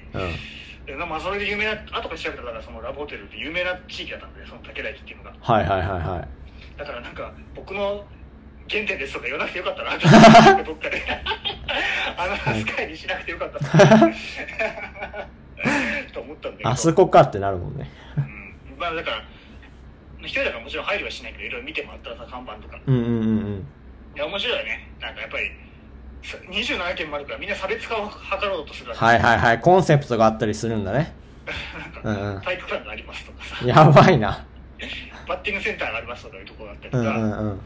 なんか電車のセットがありますみたいな。ええー。ちょっとこれ言うと、あれラジオの趣旨と外れてきちゃった。だから、なるほどねその特徴とかもいろいろ面白いなと思ったのよ。うん。はいはいはいはいはい。でも帰ったんだけど、そこは。うん。で、帰ったというか、そのラブホーから出て、うん。でそこからちょっと行ったところに、伏見稲荷があるのね。おーはいはいはいはい伏。見稲荷ってあの、千本鳥居で有名じゃん。鳥居がブワーって階段に並んでるやつね。バーってうんうんうんつながってるところ階段上がってくみたいなところが有名うなんんだうけど、んうん。俺こうで大学1年生の時に友達と行ったことがあってそこにうんうん。でその時はあのなんか人多くてすごいうん。だしなんか坂も大変だったから途中で諦めて帰ったのよはいはいはい。全部嫌いなやつねうん。全部そのなんでとだからなんかちょっとそれが心残りだったからうん。あじゃあ行ってみよう今回近いしと思って行ったんだよねその後うんうんうんで行ったらさなんかまあ降りてくる人が山だから降りてくる人もいるんだけどうん。うんうん うん。伏見なり自体うんうんうんがそのなんかみんな息も絶えない暗い顔してるのよえー、なんでうん。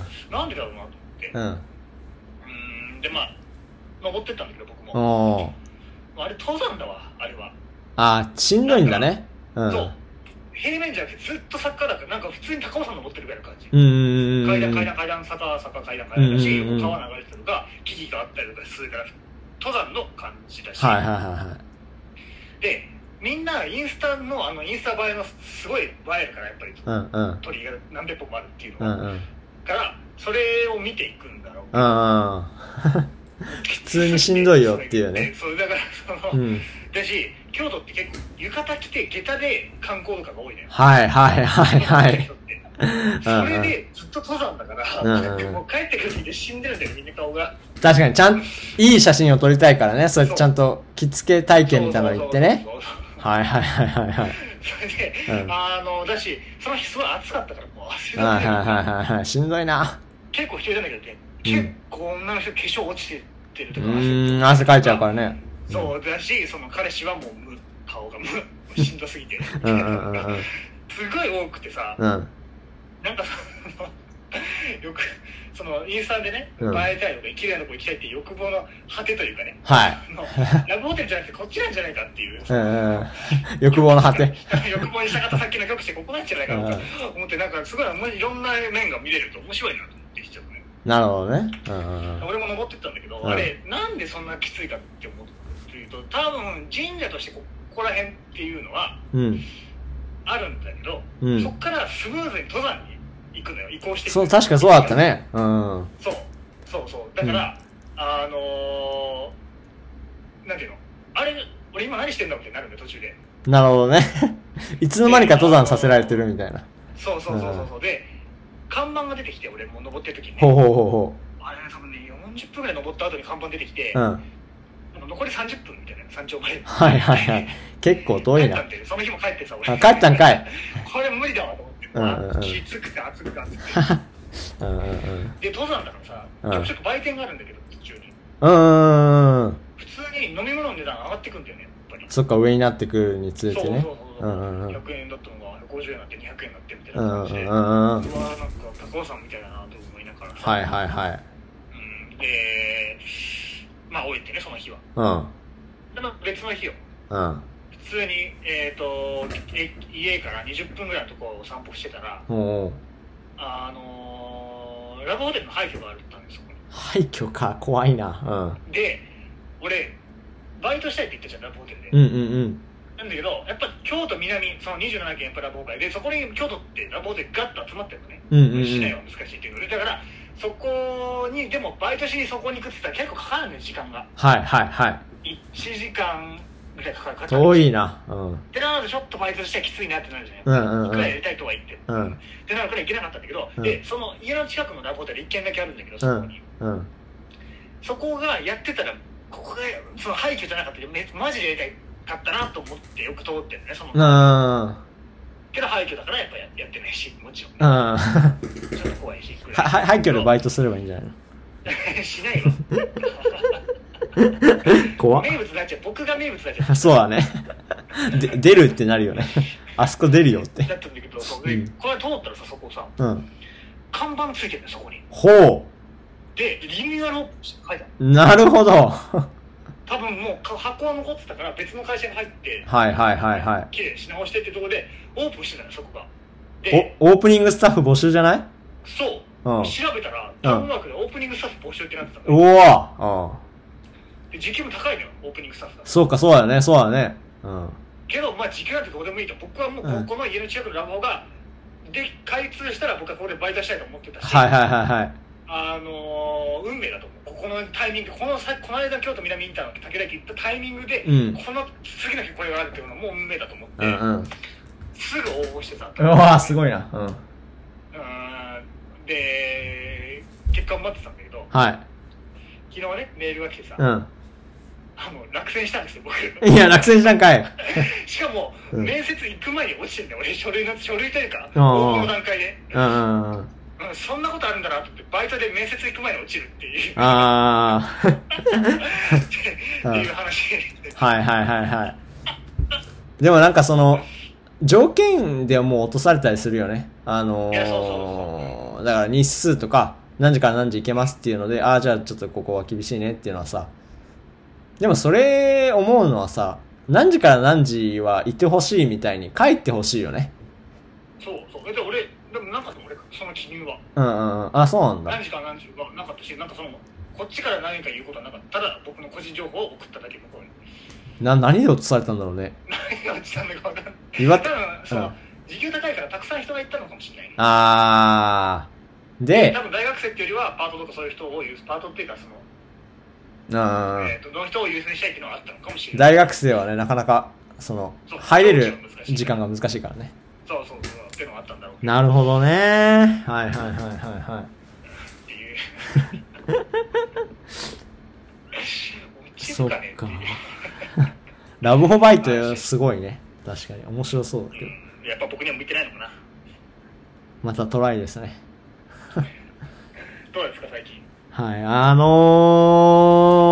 ー、ね、待ちに待ったドラマのシリーズ、シーズン3が出まして、まあこれ前にもね、あのー話してるんですけど、このラジオで。あのー、セックスエディケーション3っていうシーズン3がね、ネットフリックスオリジナルのドラマの、が出まして、まあ、 2な。え ?3 な。半沢直樹の海外版だよね。違うわ。倍返しだじゃないのよ。題名おかしいでしょ、そしたら。で、まあだからその、10日前にね、出たばっかなんで、あのー10日前っていうのはその今、今時点じゃなくてね、配信の時の10日前に出たばっかりなんで、ちょっとネタバレはあんまりしないようにしようかなとは思うんですけど、でもしてう、んいいだろ、して。いや、ダメだろ。大体だってあんな、最後勝つんだから、半沢直樹が。半沢直樹じゃないんだよ。勝ち負けのドラマじゃないんだよ。何のドラマなの、それは。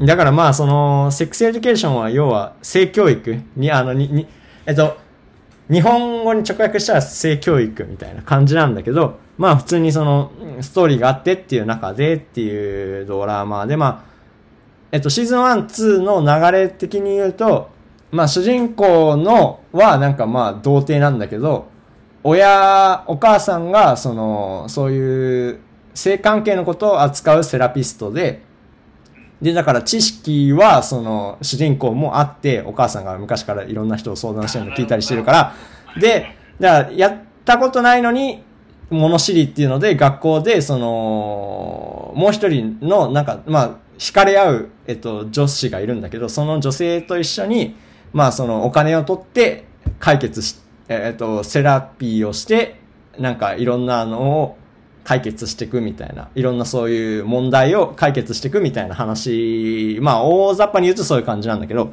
コメディコメディだね。結構コメディあタあ、じゃッあチ面で。白いね。そう。そういうで、ような知識があると面白いね、多分ね。そう、そう、そう、そう。で、だからなんかね、教育ドラマではない、教育な、えな、ななんていうかな、教育教育してないから、すごい見やすい。なんか普通に面白いドラマを見てて、っていう感じだから、そこベースありきのっていうのが結構ポイントで。なるほどな。はいはいはい。だからな、なんていうのかな。えっと、エッチなドラマではないのね、全然。まあそういうエッチと言われればエッチなシーンも出てくるんだけど、別そに、れが、しえっ、と、うん根本ではない、主ではない。そうそうそうドラマの。別にそのシーンもエロい感じじゃないしっていうので、うん、だからそこがうまいなっていう、すごいね。み見せ方がうまいなっていうのもあって、だからなんか、題名引きして見てない人もいる気がするというか、なんかセックスエデュケーションって、なんかそういうドラマでしょってなっちゃうから軽。蔑してね。そうそうそうそうそう。うんけど、まあなんかそのドラマとして普通に面白いから見てほしいなっていうのと、シーズン3がすごい良かったんだよね。なんか、い、あれ、あのさ新、しい要素があるんだ。うんネットフリックスも、なんていうのかな、えっと、視聴率で見てるというかさ、その、シーズン1が人気なかったらシーズン1で打ち切りで、そういう、なんていうの、続くと思わせて、あの、シーズン1終わらせたけど、そのまま終わっちゃったみたいなドラマもあって、だからまあそういうのでなんかその何、シーズン1で人気出たら2ができて、2で人気できて、さらに出たら3が出てっていう感じの流れなのね。だから、まあその、1、2が面白かったから3を出すっていうあれなんだけど、まあ、俺的には1、2を超えてきたなっていう面白さで3がね。うーん、まあ、ど、どこがどう面白かったかっていうのはあんまり言いたくないけど、まあ、あーうーん、まあその、なん、なんていうのかな。ストーリーの中で、えっと、積み重ねてきた人間関係みたいなのが、さらにこう、なんていうの成就していくというか。うんじゃあやっぱり一から見た方がいいんだな。そうだね、そうだね。あの、割かし1話完結感もあるけど、流れで見ると、面白さは倍増しますよ、しますよっていう感じで、うーん、だからな、なんていうのかな、まあ、話の内容的には、内容、内容的にはっていうかなんかまあ、何がいいかというと、だからなんかこう、割かし自分な、なんていうのかな、えっと、セクシャルマイノリティに、を扱ってたりもする話もあるんだけど、中にはその、なんていうのかな、彼女がいながらも他の人を好きになってしまったっていう悩みがあったりとか、なんか、あありそうだなっていうか、なんならある、あったかもっていう、まあそれがあったかどうかわかんないけど、そのあったかもっていう経験があったり、なんていうの、そ身の、に覚えがある。身に覚えがある。そうそうそうそう。だからなんか、なんていうのかな。かと思えば、その、じゃあゲイ同士が本当にその、何、セックスをするっていう時に、じゃあな、どういう準備をすればいいのっていうのってわわかんなかったりするじゃん。そうだそね。の、そうそう、そういうのが、だからどうしたらいいのとか、なんかその、何コンドームを付け忘れてしてしまった場合にその後はどうするとか、なんか、いろいろ、な、なんていうのかな、そういう、えっと、知らなかった部分もいっぱい出てきて、節々にね。だからそういうのが、あ、そうなんだっていうのにつながったりとか、あとは、な、知な識、としてね。んそうそう、知識としてね。知識としてねそうそうそうそうそうそうそう。だし、なんか、あ、その、えっと、だからセクシャルマイノリティって LGBTQ みたいに言われるけど、結局それってどういう人たちなのっていうのがあんまりその、あー具体的にね。カミングアウト、いるかもしれないけどカミングアウトしてないっていう部分でさ、あんまり知らなかったりするけど、だから実生活こうやって送ってたら、えっと、こういう問題があるよねとか、なんかその、何その、どっち性を持たないみたいなさ、マイノリティの子は、例えばその、体が女性だからって女子更衣室に入れられるけど、それは、なんていうの、結構苦しかったりするとかさ、なんかまあいろんなそういう、実生活にどう影響があるのかとか、なんかそういうのも描かれてたりして、うん、だからなんかそういう、うんななんていうのかな。えっ、と、その、えーそ最近はさ、その、なんていうのかな。LGBTQ とかよくいろんなところで扱われてたりするので、なんかか、そういう意味でなんかこう、いろんな新しい、えっ、と、うんなんていうのかな、えー新しい、新しいというかなんか、そういうとこ部部分で掘ってたりして、だからそういうのもわかるんだけど、なんか普通にその恋愛ドラマだから、 基本的にね。だからなんかそこの共感もあるというか、なんか、なかなかいこういう時って言えないよねとか、なんかそういう部分で結構自分的には共感したりして、うん、っていう、なんかまあそもそも恋愛ドラマとしてのストーリーが面白い上にそういうなんかその性教育的な部分が入ってくるっていう、なんかもうその二重の面白さがね、なるほあるなっていうのを思いましたね。シーズン3を見て。はい。とか、まあ、あの、高校生が話の、あれのメインなんだけど、まあ、その高校生の親だったりとかが、その、なんていうの、いろいろ、そう、親同士のさ、恋愛の問題もいろいろあるわけじゃん。なんか片方は求めてるのに、もうそんな、何、若いから、そんなのしあ、若くないんだからしたくないとかさ、なんかそう、そういう問題って普通にあったりするっていうところも描いてたりして、とかなんか、離婚は別にそんな悪いものなのかとか、なんかそういう、何、あの話もあったりして、うん、ななんか、どういう、結構、みんなが、あの、うん共共感するというか、なんかこう、響く部分があるんじゃないかなって、は思うね。なんど。か、何かしらの文化ね。そうそうそうそうそうそうう。んううんんうんうん。っていろ思んう。な話があるから。はいはいはい、そうそうそうそう。なんか結構気つか、気気遣いがすごい網羅されてるというか、気づ気遣いというかなんかこう、意識がね。っていう、なんかその、クオリティの高さも、なかなかすごいので、み見てほしいなって、なんか作品紹介みたいになっちゃったけど、それがめちゃくちゃ面白かったっていうのが結構今週の感想かな。なる今ほど週ずっと見てたから。はい。ってで、いうハルトは何話に出てくるの俺は、えっと、えー、シーズン3の8話に、ど、どんなキャラとして出てくるのえっと、8話の、まあ、なんか、あのーそ、旅、旅行行くんだけど、みん、が、合宿みたいなの行くんだけど、まあ、その中の住人の一人のエキストラとしてね、アイスクリーム落としちゃったっていう役で出てるので、注目して見てくだいさや、い。なんか言えよ、せーの。えマジで言ってるいや、嘘だよ マジ。嘘だよあ、。そうか。なんなんだよ。 イギリスの作品だから。 そこに、 日本人としてエキストラに呼ばれるのは結構やばいでしょ。そうだね。はい。 はい、そんな感じです。というわけでテーマいきますか。まあ先週小学生論ってことで、今週は中学生論なの。はい。どうだろうね。難しかったね。さっきもちょっと言うこと話してたんだけど、やっぱその、えっと、どこからが中学生の思い出なのかをはっきり思い出せないっていうのがあっそうてなん、だ。そう、なんかあんまり区切りがなかったから、中学生っていう区切りはなんか、小学校から中学校になる時もなかったし、中学校から高校になる時もなかったから、そこのちょっとややこしさがあって、うん、なかなか思い出すのは難しかったけど。はい。なんか、あのー僕は結構さ、うん打ち合わせの時も言ったけど、結構逆で、うん。だいぶガラッと変わったから人生が、はいはいはいはい。中学校で、うん。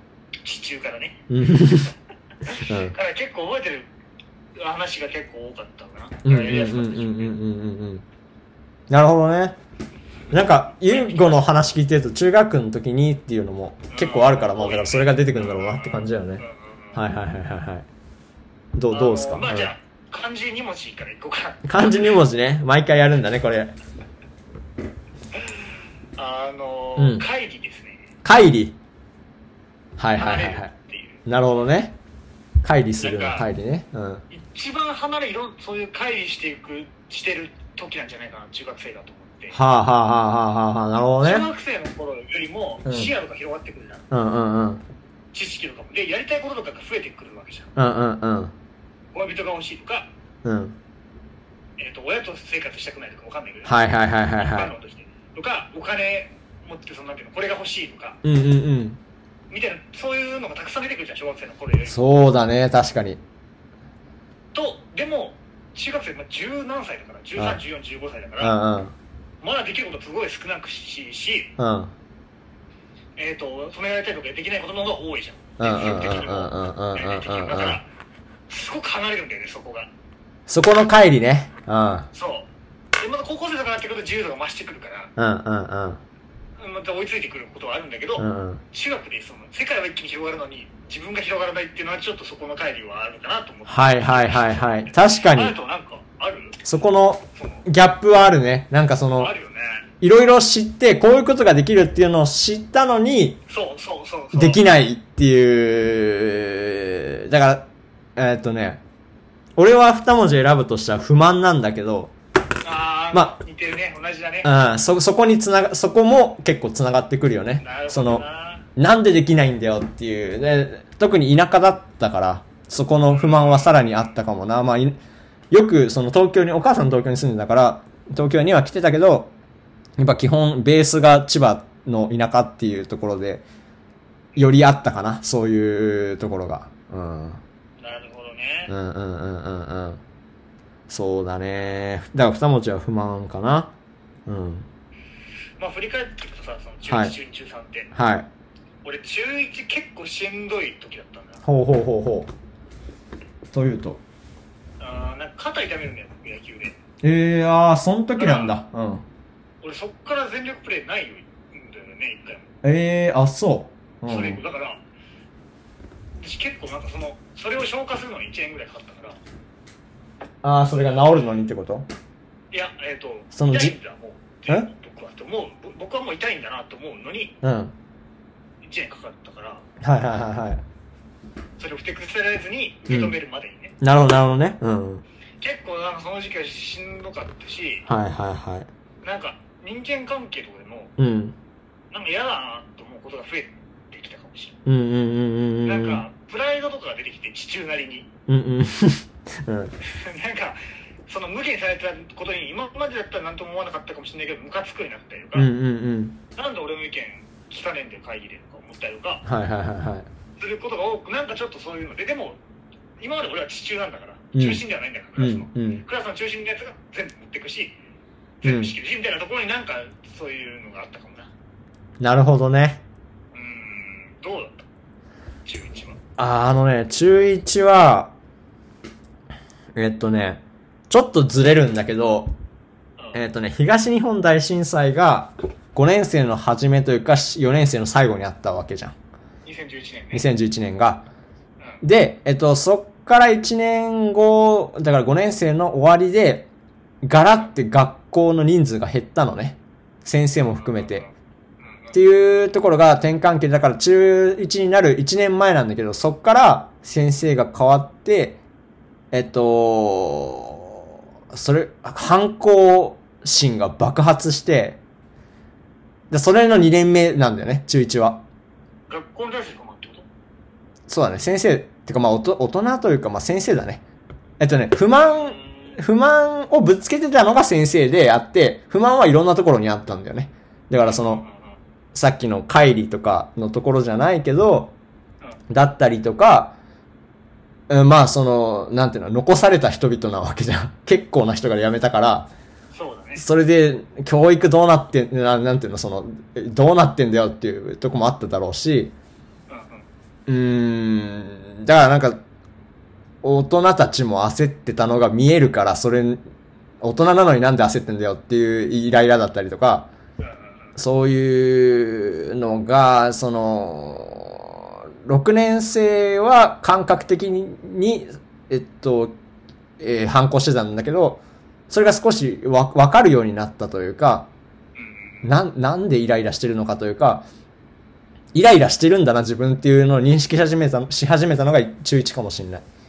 なるほどね。イライラしてることにも気づいてなかったから、多分6年生の時は。あーそこが結構中1だったかな。だから、うーん、悪いは、悪いというか、なんかその反抗の態度としてはい一通りやったけど、うんなんか、それすらもつまんなくなって、じゃあどうする自分みたいなところかな。なんか、なるほどね。うんうん、ボイコットしても別に面白くねえしっていう、な、なんも変わらねえっていう、ななそうだね、ちょっと、変える実力がないもんね。そう中、一そはう。だかねらその大、人まで動きようがあるけどね、いろいろ。そう、そうそうそうそう。うんうんうん。だからなんか、うん、結構そういう意味では似てる、あそのなんていうの、絶望っていう意味では似てるかもね。そこの自分の非力さにさ。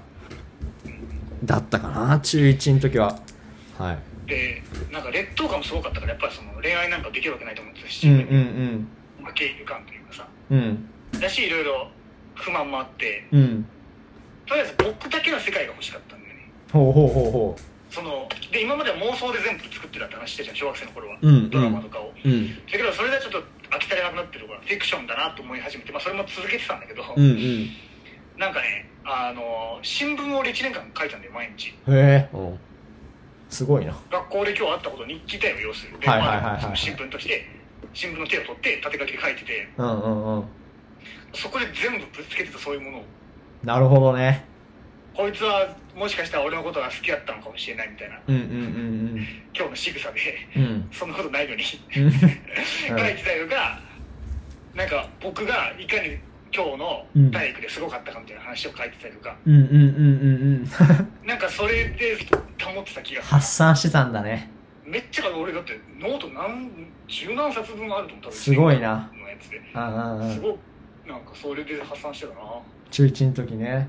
あーなやってたこととかある具体的にえ、だからそれこそ、その、日記を書くことによって発散するっていうのを始めたのが中2なんだよね、俺は。ああそうなんだそう。あのー今もね、ちょっと使ってる、ほぼ日手帳ってやつを、に出会ったのが、その中2で、そっからだから毎日書いてたし、結構、うーうん、なんかいろんなことが書いてあるよね、今見ると。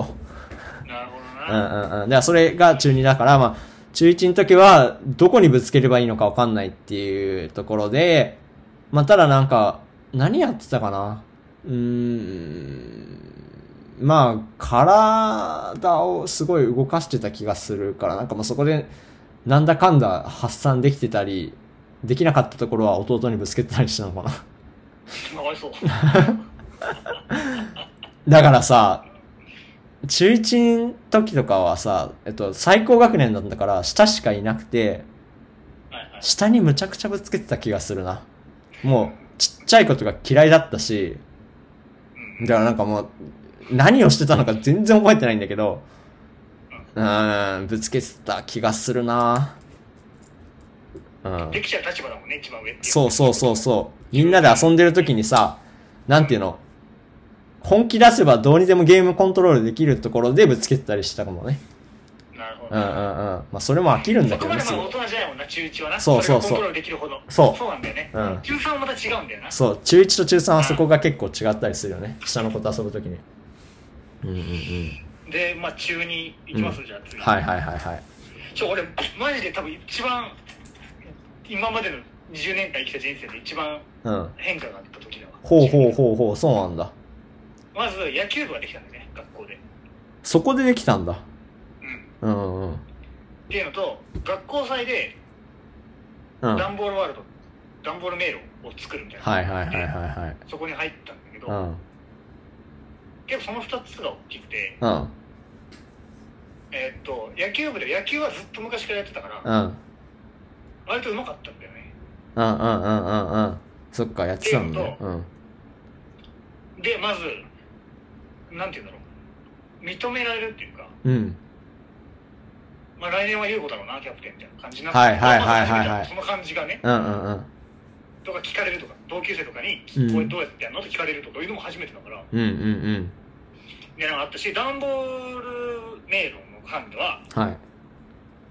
えー、とどうしたら気に入られるのかなって考える気に入られるというか僕すごい手が器用ではないからうん。うんそこの中ででもさ活躍したいじゃんうっん。てなった時にどうしたらその活躍できるのかって考えた時にうん。は結構手が器用なやつらみんな帰ってたんだよね毎 日その準備があるけどいはいはい。前たまには残るけど毎日はいないみたいうんなうんうだかん。はいらそのリーダーとか副リーダーの先輩たちが結構最後やってるみたいな感じだったからはいはい。あこれ毎日ここにいればもしかしたら気に入られるかなと思っ てなるほどね。うん。毎日いたらすごい仲良くなられてそこでね、うんうんうん。はいなんか必要とされてる感じがあったのよはいはい。っていうのがまず初めてその先輩との付き合いっていううか、んうん。うんがあったのとうん。彼女ができるんですよほう、中2で。うん。そうあののちょっと自慢ではないんだけど、うん。僕の中ですごく大きかったことことだからねちょっとうんうんうん話すと、うん。マジでもう絶対誰にも好かれないだろうなと思いながら生きてるわけ僕はねうん。小1からはい。中1まで父中ね。う7ん。年間ね、うっん。ていうところからうん。なんか、まあ、なんか、イベントとかでさ、告白されるとかあるじゃん。うよくん仕うん事うん場うにんう行くかんみたいなことがあったのよ。うん。うん。で、うん。すごい、何人か好きだったの僕のことが。っほうほうほていうのが一夜で分かったのよ。う。へえへえへえ。すってごいいうのなは。僕にとってすごく変わるのよ、人生。うん。まあそうだよね。だって、必要とされてないというか、その、誰からも好かれてないと思ってた人が、うんすげえ好かれてるって、まあ、その、その時、その後の僕の振る舞いでね、それは崩れますけ ど、いずれけど、その時点ではすごい好かれてるということなんか、一気に分かるわけじゃん。だんだんとかじゃなくて、あいつうん。うんは、。お前のこと好きらしいよとか一切なしよ。うん。うん。っていうのが本当に大きいんだよ、僕のうんうんうん人生においてというか。っうんうんてことがあったのは中二うんうんうんうんでした。いへえなるほどねそれはでかいな確かにや、本当にでかかったね。なんか、本当にいろん、本当に友達とか周りの人見る目が変わって 僕からね。そんな時期到来してないからなまだ俺の人生どうにせは好かれるはずないから変わる。でその、恋愛から恋愛の話じゃだけじゃなくてもね。なるほどね人気者っていう意味でとねかそうそう。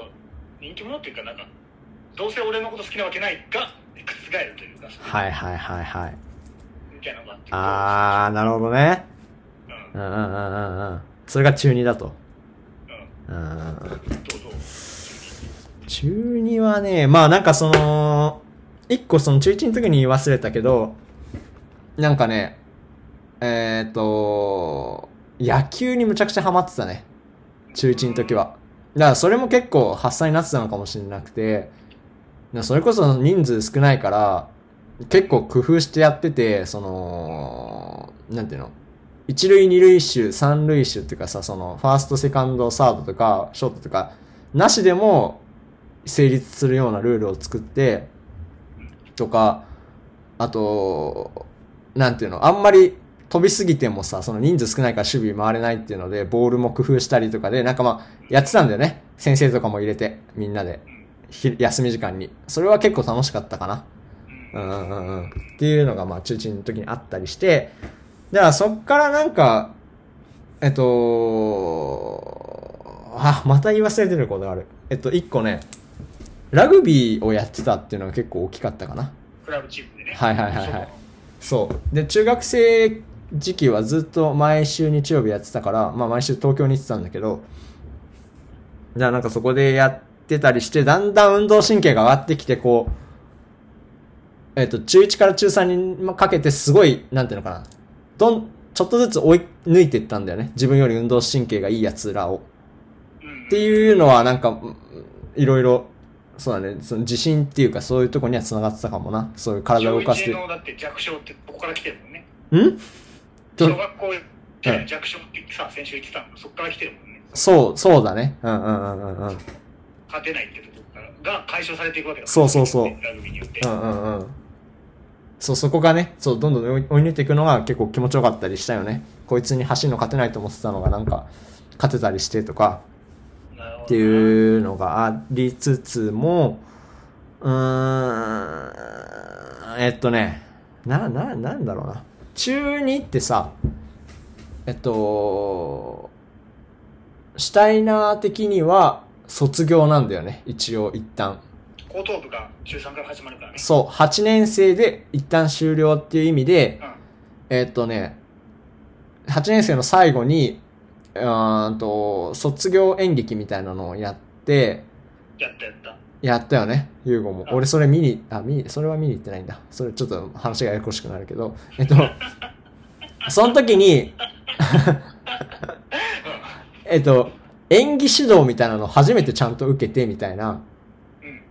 あの、それこそ、俺らが高校の時のさ、最後の12年劇の時に受けた先生がいるじゃないうんうんう。んその先生が来てくれて、いや、見てくれたのがあったりもして、結構その、今まで何回も劇はやったけど、それとは違うものになったというか、なんかこう自分の中で、あ、楽しいかもって思い、初めて思ったのはそこかもしれない。その前はあんまり思ってなかった。なんかそれ褒められてよか、嬉しいとかあったけど、自分がやってて楽しいっていうのはそこがあったのが、まあ中2の最後だから、まあそ、それと、そこで変わったかな。なんかその、え、すごいさ、舞台やるじゃない。したいなってさ。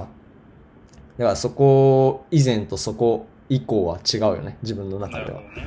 うんうんうん。っていうのがあったりとか、サッカー毎週ガチでやるみたいなのがあったね。なんか、金曜日の何時からみたいなのがあって、もう親とかもみんな混ざってうんやってたのは、なんか、あー楽しかったね。うん。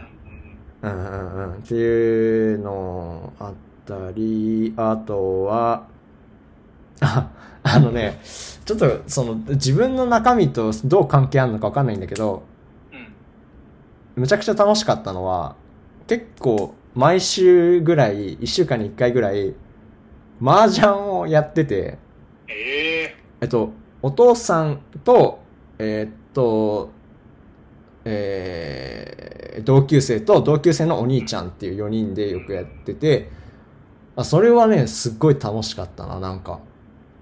うーん、ななんていうのかな。なんか、麻雀もさ、ちょっと餃子作りと似てて、結構、なんていうのかな。考えるは考えるんだけど、しゃ、喋ることもできるというか、別に打ちながら。だからなんかそー。長いれし、ね。そうそうそうそう。なんか、人と話すのが楽しいって思い始めたぐらいかも。中1、中2で。じゃあそれが麻雀でもできたから、なんかその麻雀打ってんのも普通に楽しかったし、それで話してることも楽しかったかな。なんかその上の人たちとっていうのでね。うん。大人と話すと楽しいっていうのを知ったのはそこら辺かもねな。るほどな。まあその後に今となってはおじさんと話せなくなるんだけどね、 うん、っていうのが中2かなうんはい中3行くか。はい中3はねう、んさっき言った野球部と段ボールメールで、うんどっちもリーダーをやることになるのよ。ほう。そうだったんだ。で、ダンボールもそうだでっダたンんボだ。ールベアに関しては、うん。多分実力だったら、うん。僕より上の人がいて同期に。うん。けど本当にその、 人間関係だけで 引き継いだというか、うん。なったんだよね。なんかあれだね。サクセスストーリーみたいだね。うん。いや、だから、それはしんどいし、こともあったけどね。うんうんうんうん。だって、器用なのも周りの方が。うんうん。 うん っていうのがあってなんかあと、まあ振られるんだよね、中3の初めに。なるほどね。けど、なんかすげえそれで落ち込むとかなかったもん。はいはいはいはいはい。そうなん割だ。と僕、中に付き合ったとか言ったけど、全然何もできなかったし、うんうんうん。もう全然話せない女の子とそんな2人で会ったとしても、うんうんうん。緊張しちゃって。だし、プレゼントも何も買えないし、うん。手紙も書いても渡せないしみた いな。結構ボロボロだったから、まあ振られるかみたいな感じもあった、自分の中でう。んうん。だからなんか、割とそれで落ち込むっていうよりは淡々と、もうやることをやるみたいな、そのリーダーが、はいはいはい勉強とかはい。いうことをやってる感じだったなっていうのがうんうんうん割と意外かも今から考えると、うんうんうんうんでえっ、となんかあなたサッカーやるって言ってたけど、うん金曜日になんか、うちは土曜日にうん。うん。なんか小学校23年生ぐらいからうん中3ぐらいまでみんな集まってやるサッカーやるサッカーとか野球やるっていうのがあって、はいはいはいはい。楽しいね。で横浜って9年生が最後だから、うんほとんどないから9年が結構一番上なのよで俺9年こう中3が一番上なんだけど、うん。うんだから中3になったらいろいろ仕切ったりとかうん。泣いてる子がいたら慰めてあげたりとか喧嘩したら中3入ったりとかはいはいはい。大人に何か言われたら説明したりとかみたいなことをやるようになるんだけうど、んうんみたいなのもあっただから今度は先輩とじゃなくて後輩と付き合うようになるのかな、うん。うんうんうんうん。うんうんうんうんみたいなのが僕にとっては変わっはいはいまはあい。中3だとそうだよ進路ね。決まったりとかもして県庁に行くってなったりとか、はいはい。そっかそっかし。たんだけど、うんまあ一個、まあ、僕がよく言ってるブックオフと徘徊の日々っていうのがはいあはいはいはい。るなんかね、今思ったらうん。明確なさっき隼人が言った大人への不満とかうん。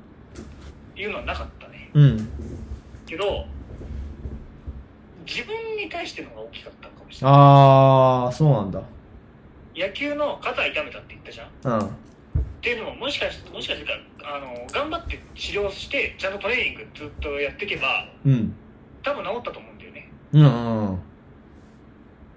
とかなんか頑張れない自分っていうのがいて当時すごくはい今はいもはいい。るんだけど、うん。うーん、だしラグビーとかも、うん。うーん、ラグビーも中3でやってたけど、うん。あなんかもっと頑張れたなっていうのもあるし、やあ。っぱり1か行くか行かないかってところでタックできない自分とか、うんうんうんうんきついところ手抜いちゃう自分とかうん。うんいうのがいたりとかうん。うん。したし、リーダーになって、まあそれは自分、まあまあ、いきなりそんな最初からうまくいくわけないじゃん、全部。うんうんうん。だからなかなかそのまとめるとかいうのは難しいな、僕は。っていううのんもあったし。うんうんうん。なんかそういう自分に対する不満が大きかったのかな、ちょっと今思い出せる限りがそうなるほど。ね。はいっはていいうのはがいい。ろいろ積み重なって、毎日おやつ2袋ぐらい食って、高 校に。で、うん自転車で図書館とか福岡とか河原とか行って、うんうんうん。とかもうやることないからずーっと徘徊してて、うん。街を。うん。うんで、帰ってきて、夕方からラグビーの練習して、うんうん。みたいな日々だね。はいはいはいはい。そうだったんだ。があっうんうんうんう。ーん。っていうのは思い出に残ってるかな。うんうんうんうんで、どうするなんかあるあるそれともまだ話していいかどどうしようん。え、中3でしょ全然話すことがあるんだったら話して、俺も中3はあるけど。うう、ん。あのーで、中3の最後の方、最後の方って後半に、うん。まあ、彼女ができるんですよ。またね。またね。うん。うん、で、あの、な結構ね、で、さっきも言ったでしょ、あの、小学校1、えー2年、3年生から中2までが僕の後輩だし、うんその学校では一番上じゃんよ。うんうん。だし、いろんなリーダーもやったし、うん。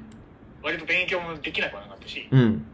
みたいなね、なんか何でもできる環境みたいになっちゃうんだよね。中僕はのいはいはいはいはい横浜市内学園が僕にとって。うん。う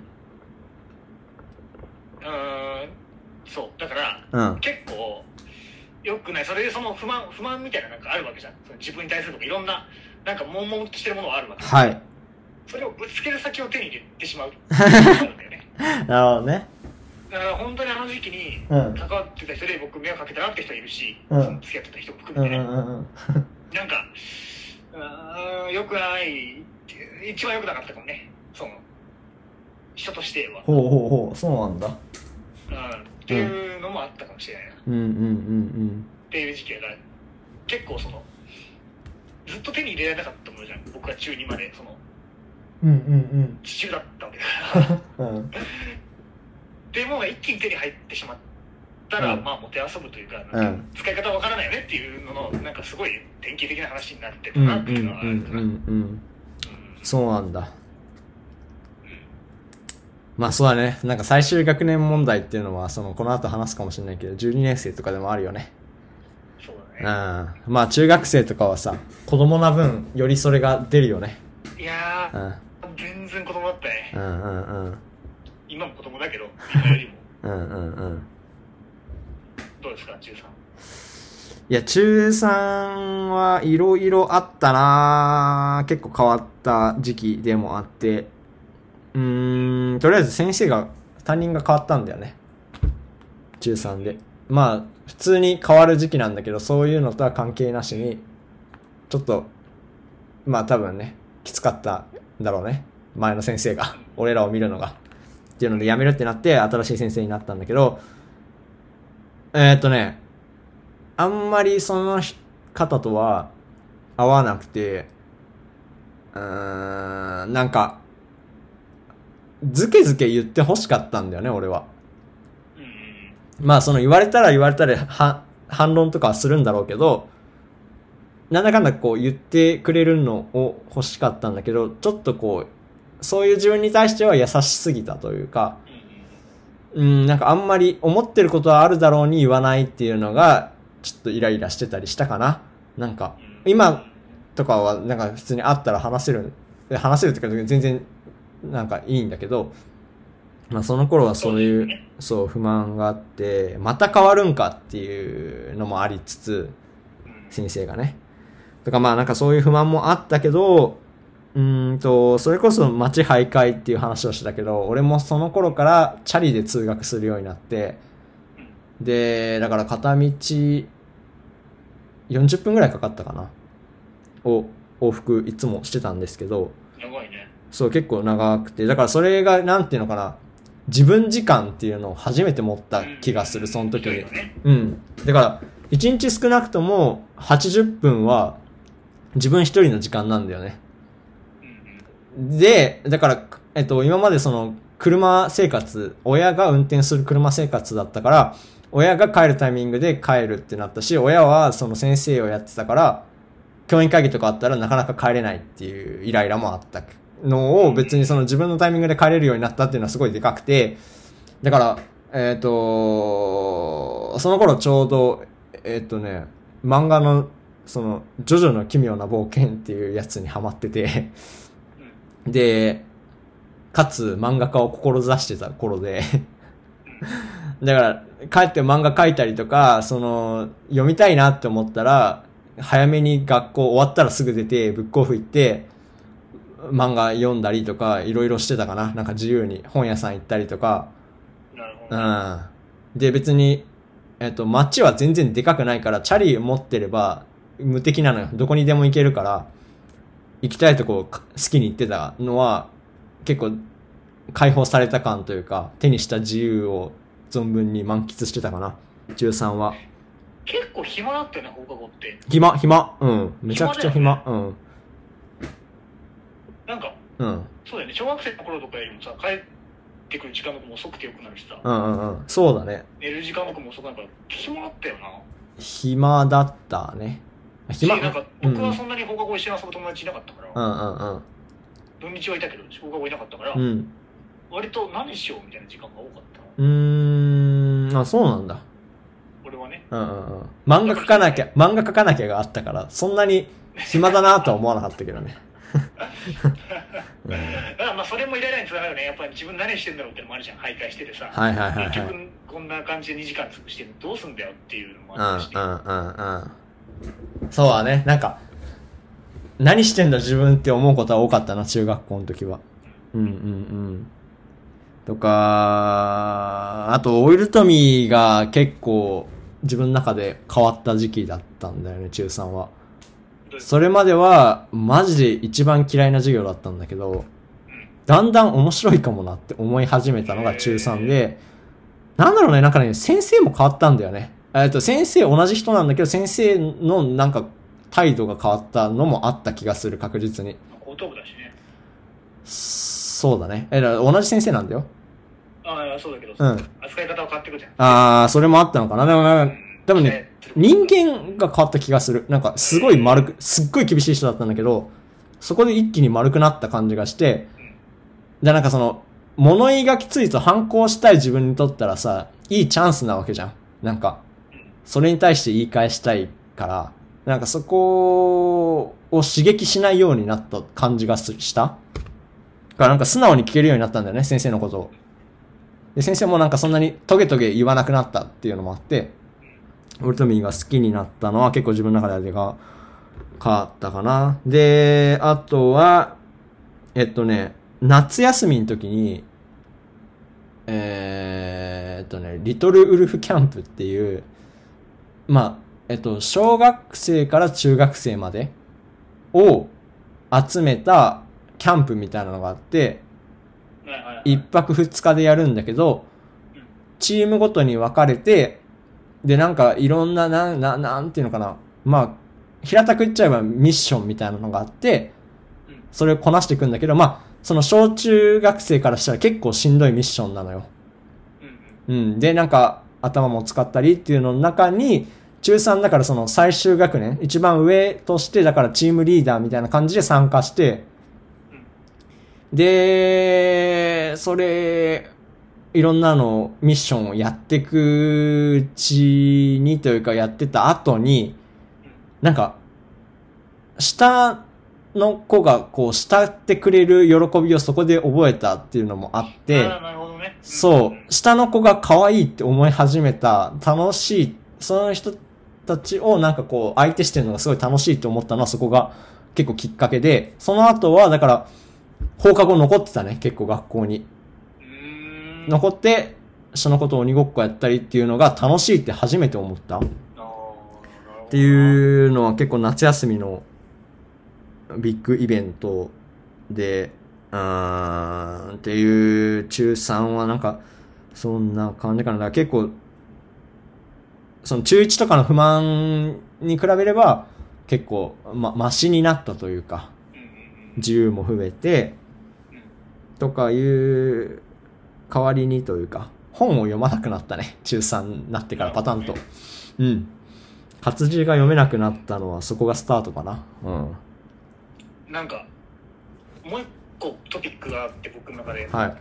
結構、まあ、次、高校生論、まあ、来週なんだけど、それに繋がってくんだけど、うん。んなんか成功のままで終わんなかったことが2つぐらいあって、成功のままで終わんなかったことがあって、うん。はいなんか、えっ、と、謝恩会みたいなのがあるのよ、卒業すると。はいはい。で、1個上の学年が卒業するときに中2なんだけど、うん謝恩会みたいな出し物をして、うん。俺そこで、なんか、聖域ってのがあって、うん。えっ、と、聖夜の話、マリアとヨセフの聖聖夜の話を劇にするんだけど、はい。っていうのが毎年見るっていうのが今後あったんだけど、それをパロディにしたコントを作ったのよ、僕が。はいはいはいはい。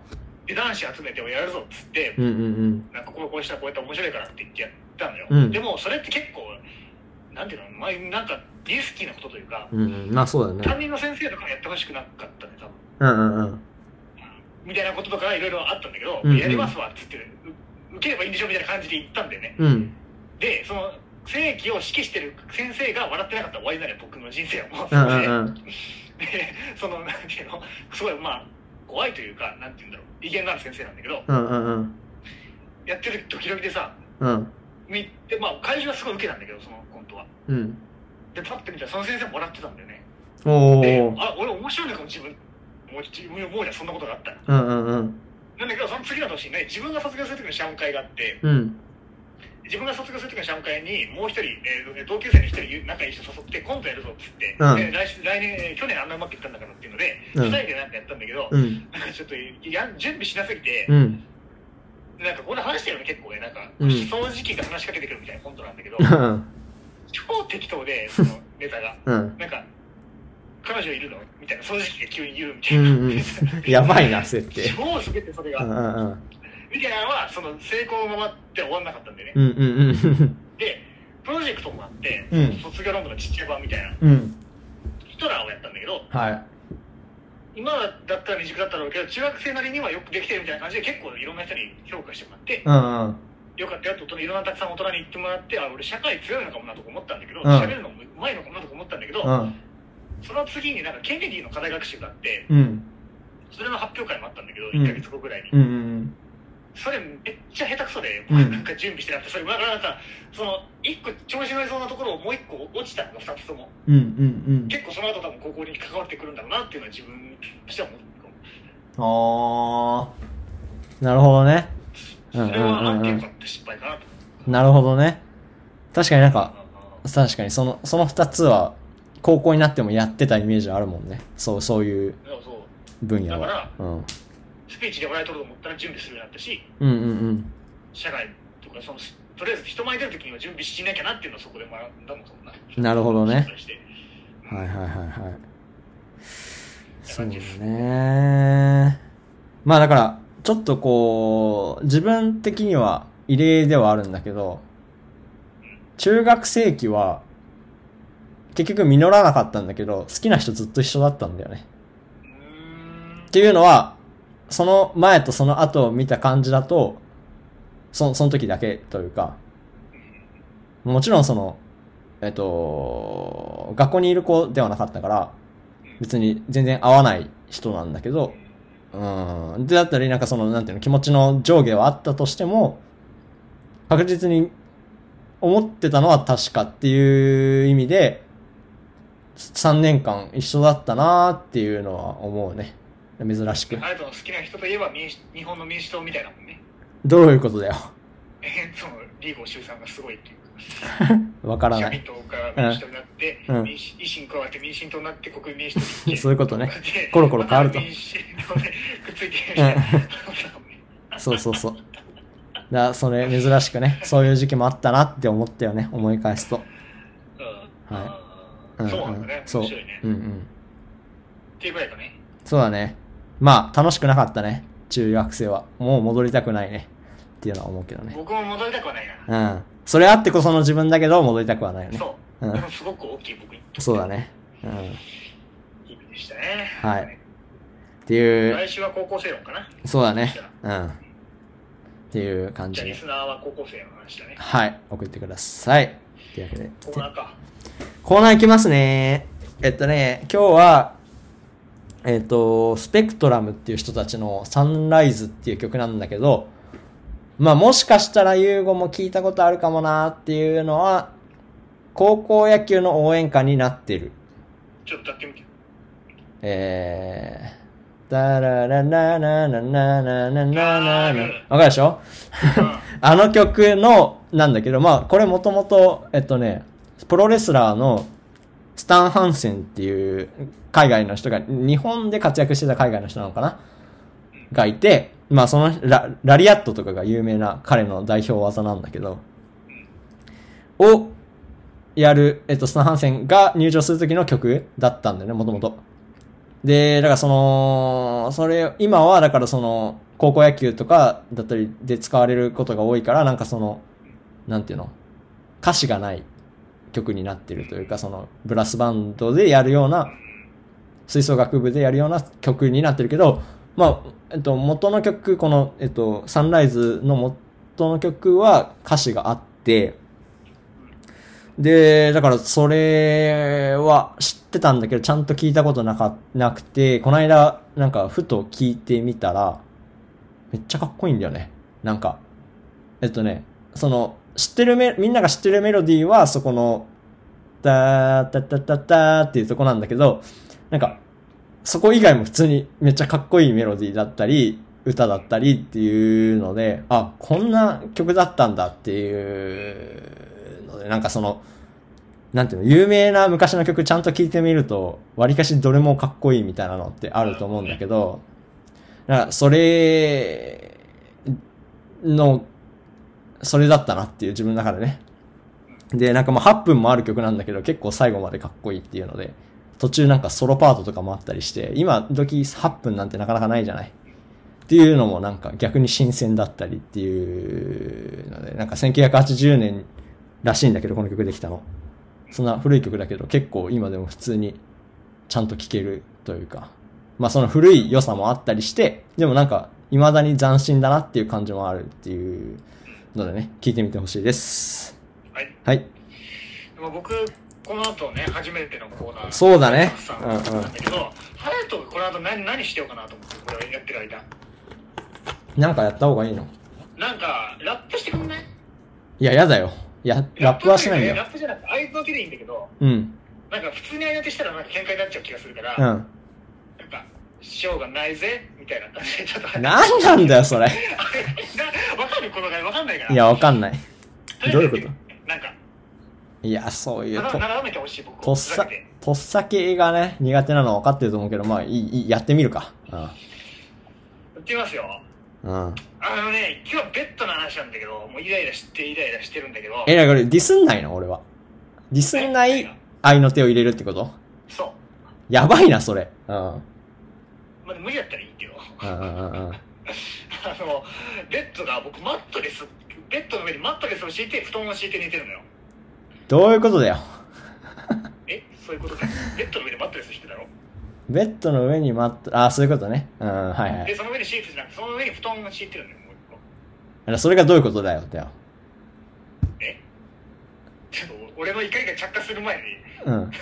水がぶっかけられ てるえそうそういうことちょっとまあ変なのね変な分かった分かった変でいいよもうそれははいへへ変、変ですけどね。難しすぎるね。そううなんんだけどなんかもううんなんかちょちょまあまあちょイライラしてるのそれでうん。なんでっていうかねうん。朝起きたら絶対に日側にずれてるのよ微妙にずれてるでと。うそん。の布団がずれてるまずねベはいッドよりもはい結構ずっと、で、うんうんそのうん昼日中過ごしてもすぐずれるんですそっち側に、うん右側にで壁が左側なんだけど右側にかずたれてる傾いてんじゃないので意味わかんない、うんそんなの、うん。家がね。なんていうの僕が右側に毎回右側向いて寝てるとかだったら分かるそっちに対するはいはいはいけどむ別ずいなにそんなことない真上で見て寝てるのに、全部右側に行く のよ右側に行く。そうずれるうよん。どういうことだよ。おいおいちょっと待って ちょじゃあそれはなしよ じゃあなんだよ。右側に行くと分かるずれるって分かんない布団が右側に行くのはわかるけど。なんで寝てないのに右側行くんだよ。寝てないのっていうかだって日中普通にさ座ったりするじゃんあー、そういうのでね。なんもその、あれを与えてないのに、右側に行くっていう怪奇現象の話をしてるのかと思っいやするわけないだろそんな話た。はい。じゃあもう怒りのエネルギーがうん。えー、そう。そうそうそうそう、それで右側に行くの、毎回ね。はい。僕がし、なんていうのすごい、なんか、うんずるってなってたりとかして嫌なんだよ、それでうん。物落ちたりとかするし、右側、置いてるものがうんうんうんねう。んで、左側がガッパガッパ空いてるの、それでね。うん。で、まあ、布団がずれるならいいよ。それは俺は右側に座ってるから、布団が右側に来るのはわかるし、うんちょっと体重、寝てる時に右側に重心があるのかもしれない。それで落ちてきてるのかもわかんないけど、うん。ま、下のマットレスも動いてるの、右側に。うん。で、しかも上の布団と連動して動くんじゃなくてうん、別々に動いてるのよ。マットレスも布団も動いてるけど、それが連動してくっついて動いてるわけじゃないのよ。はい。意味わかんないわね、そんなの。意味わかんないななんなの、それは。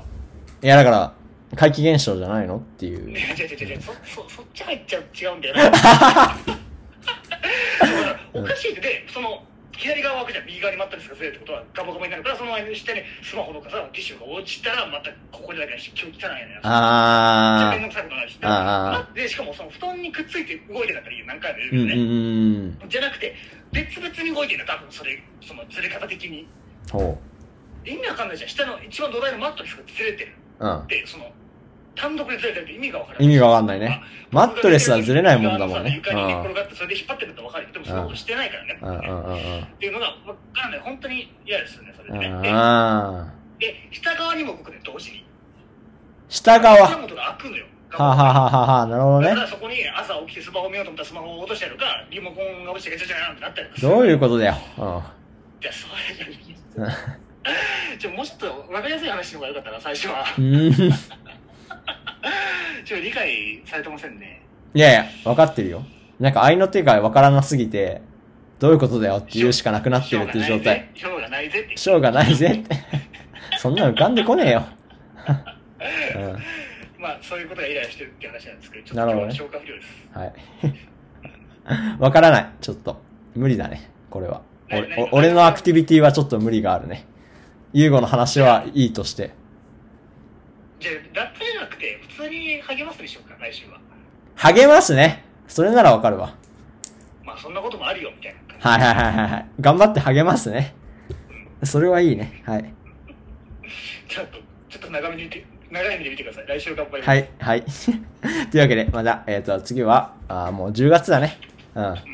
にお会いしましょう。ありがとうございました。ありがとうございました。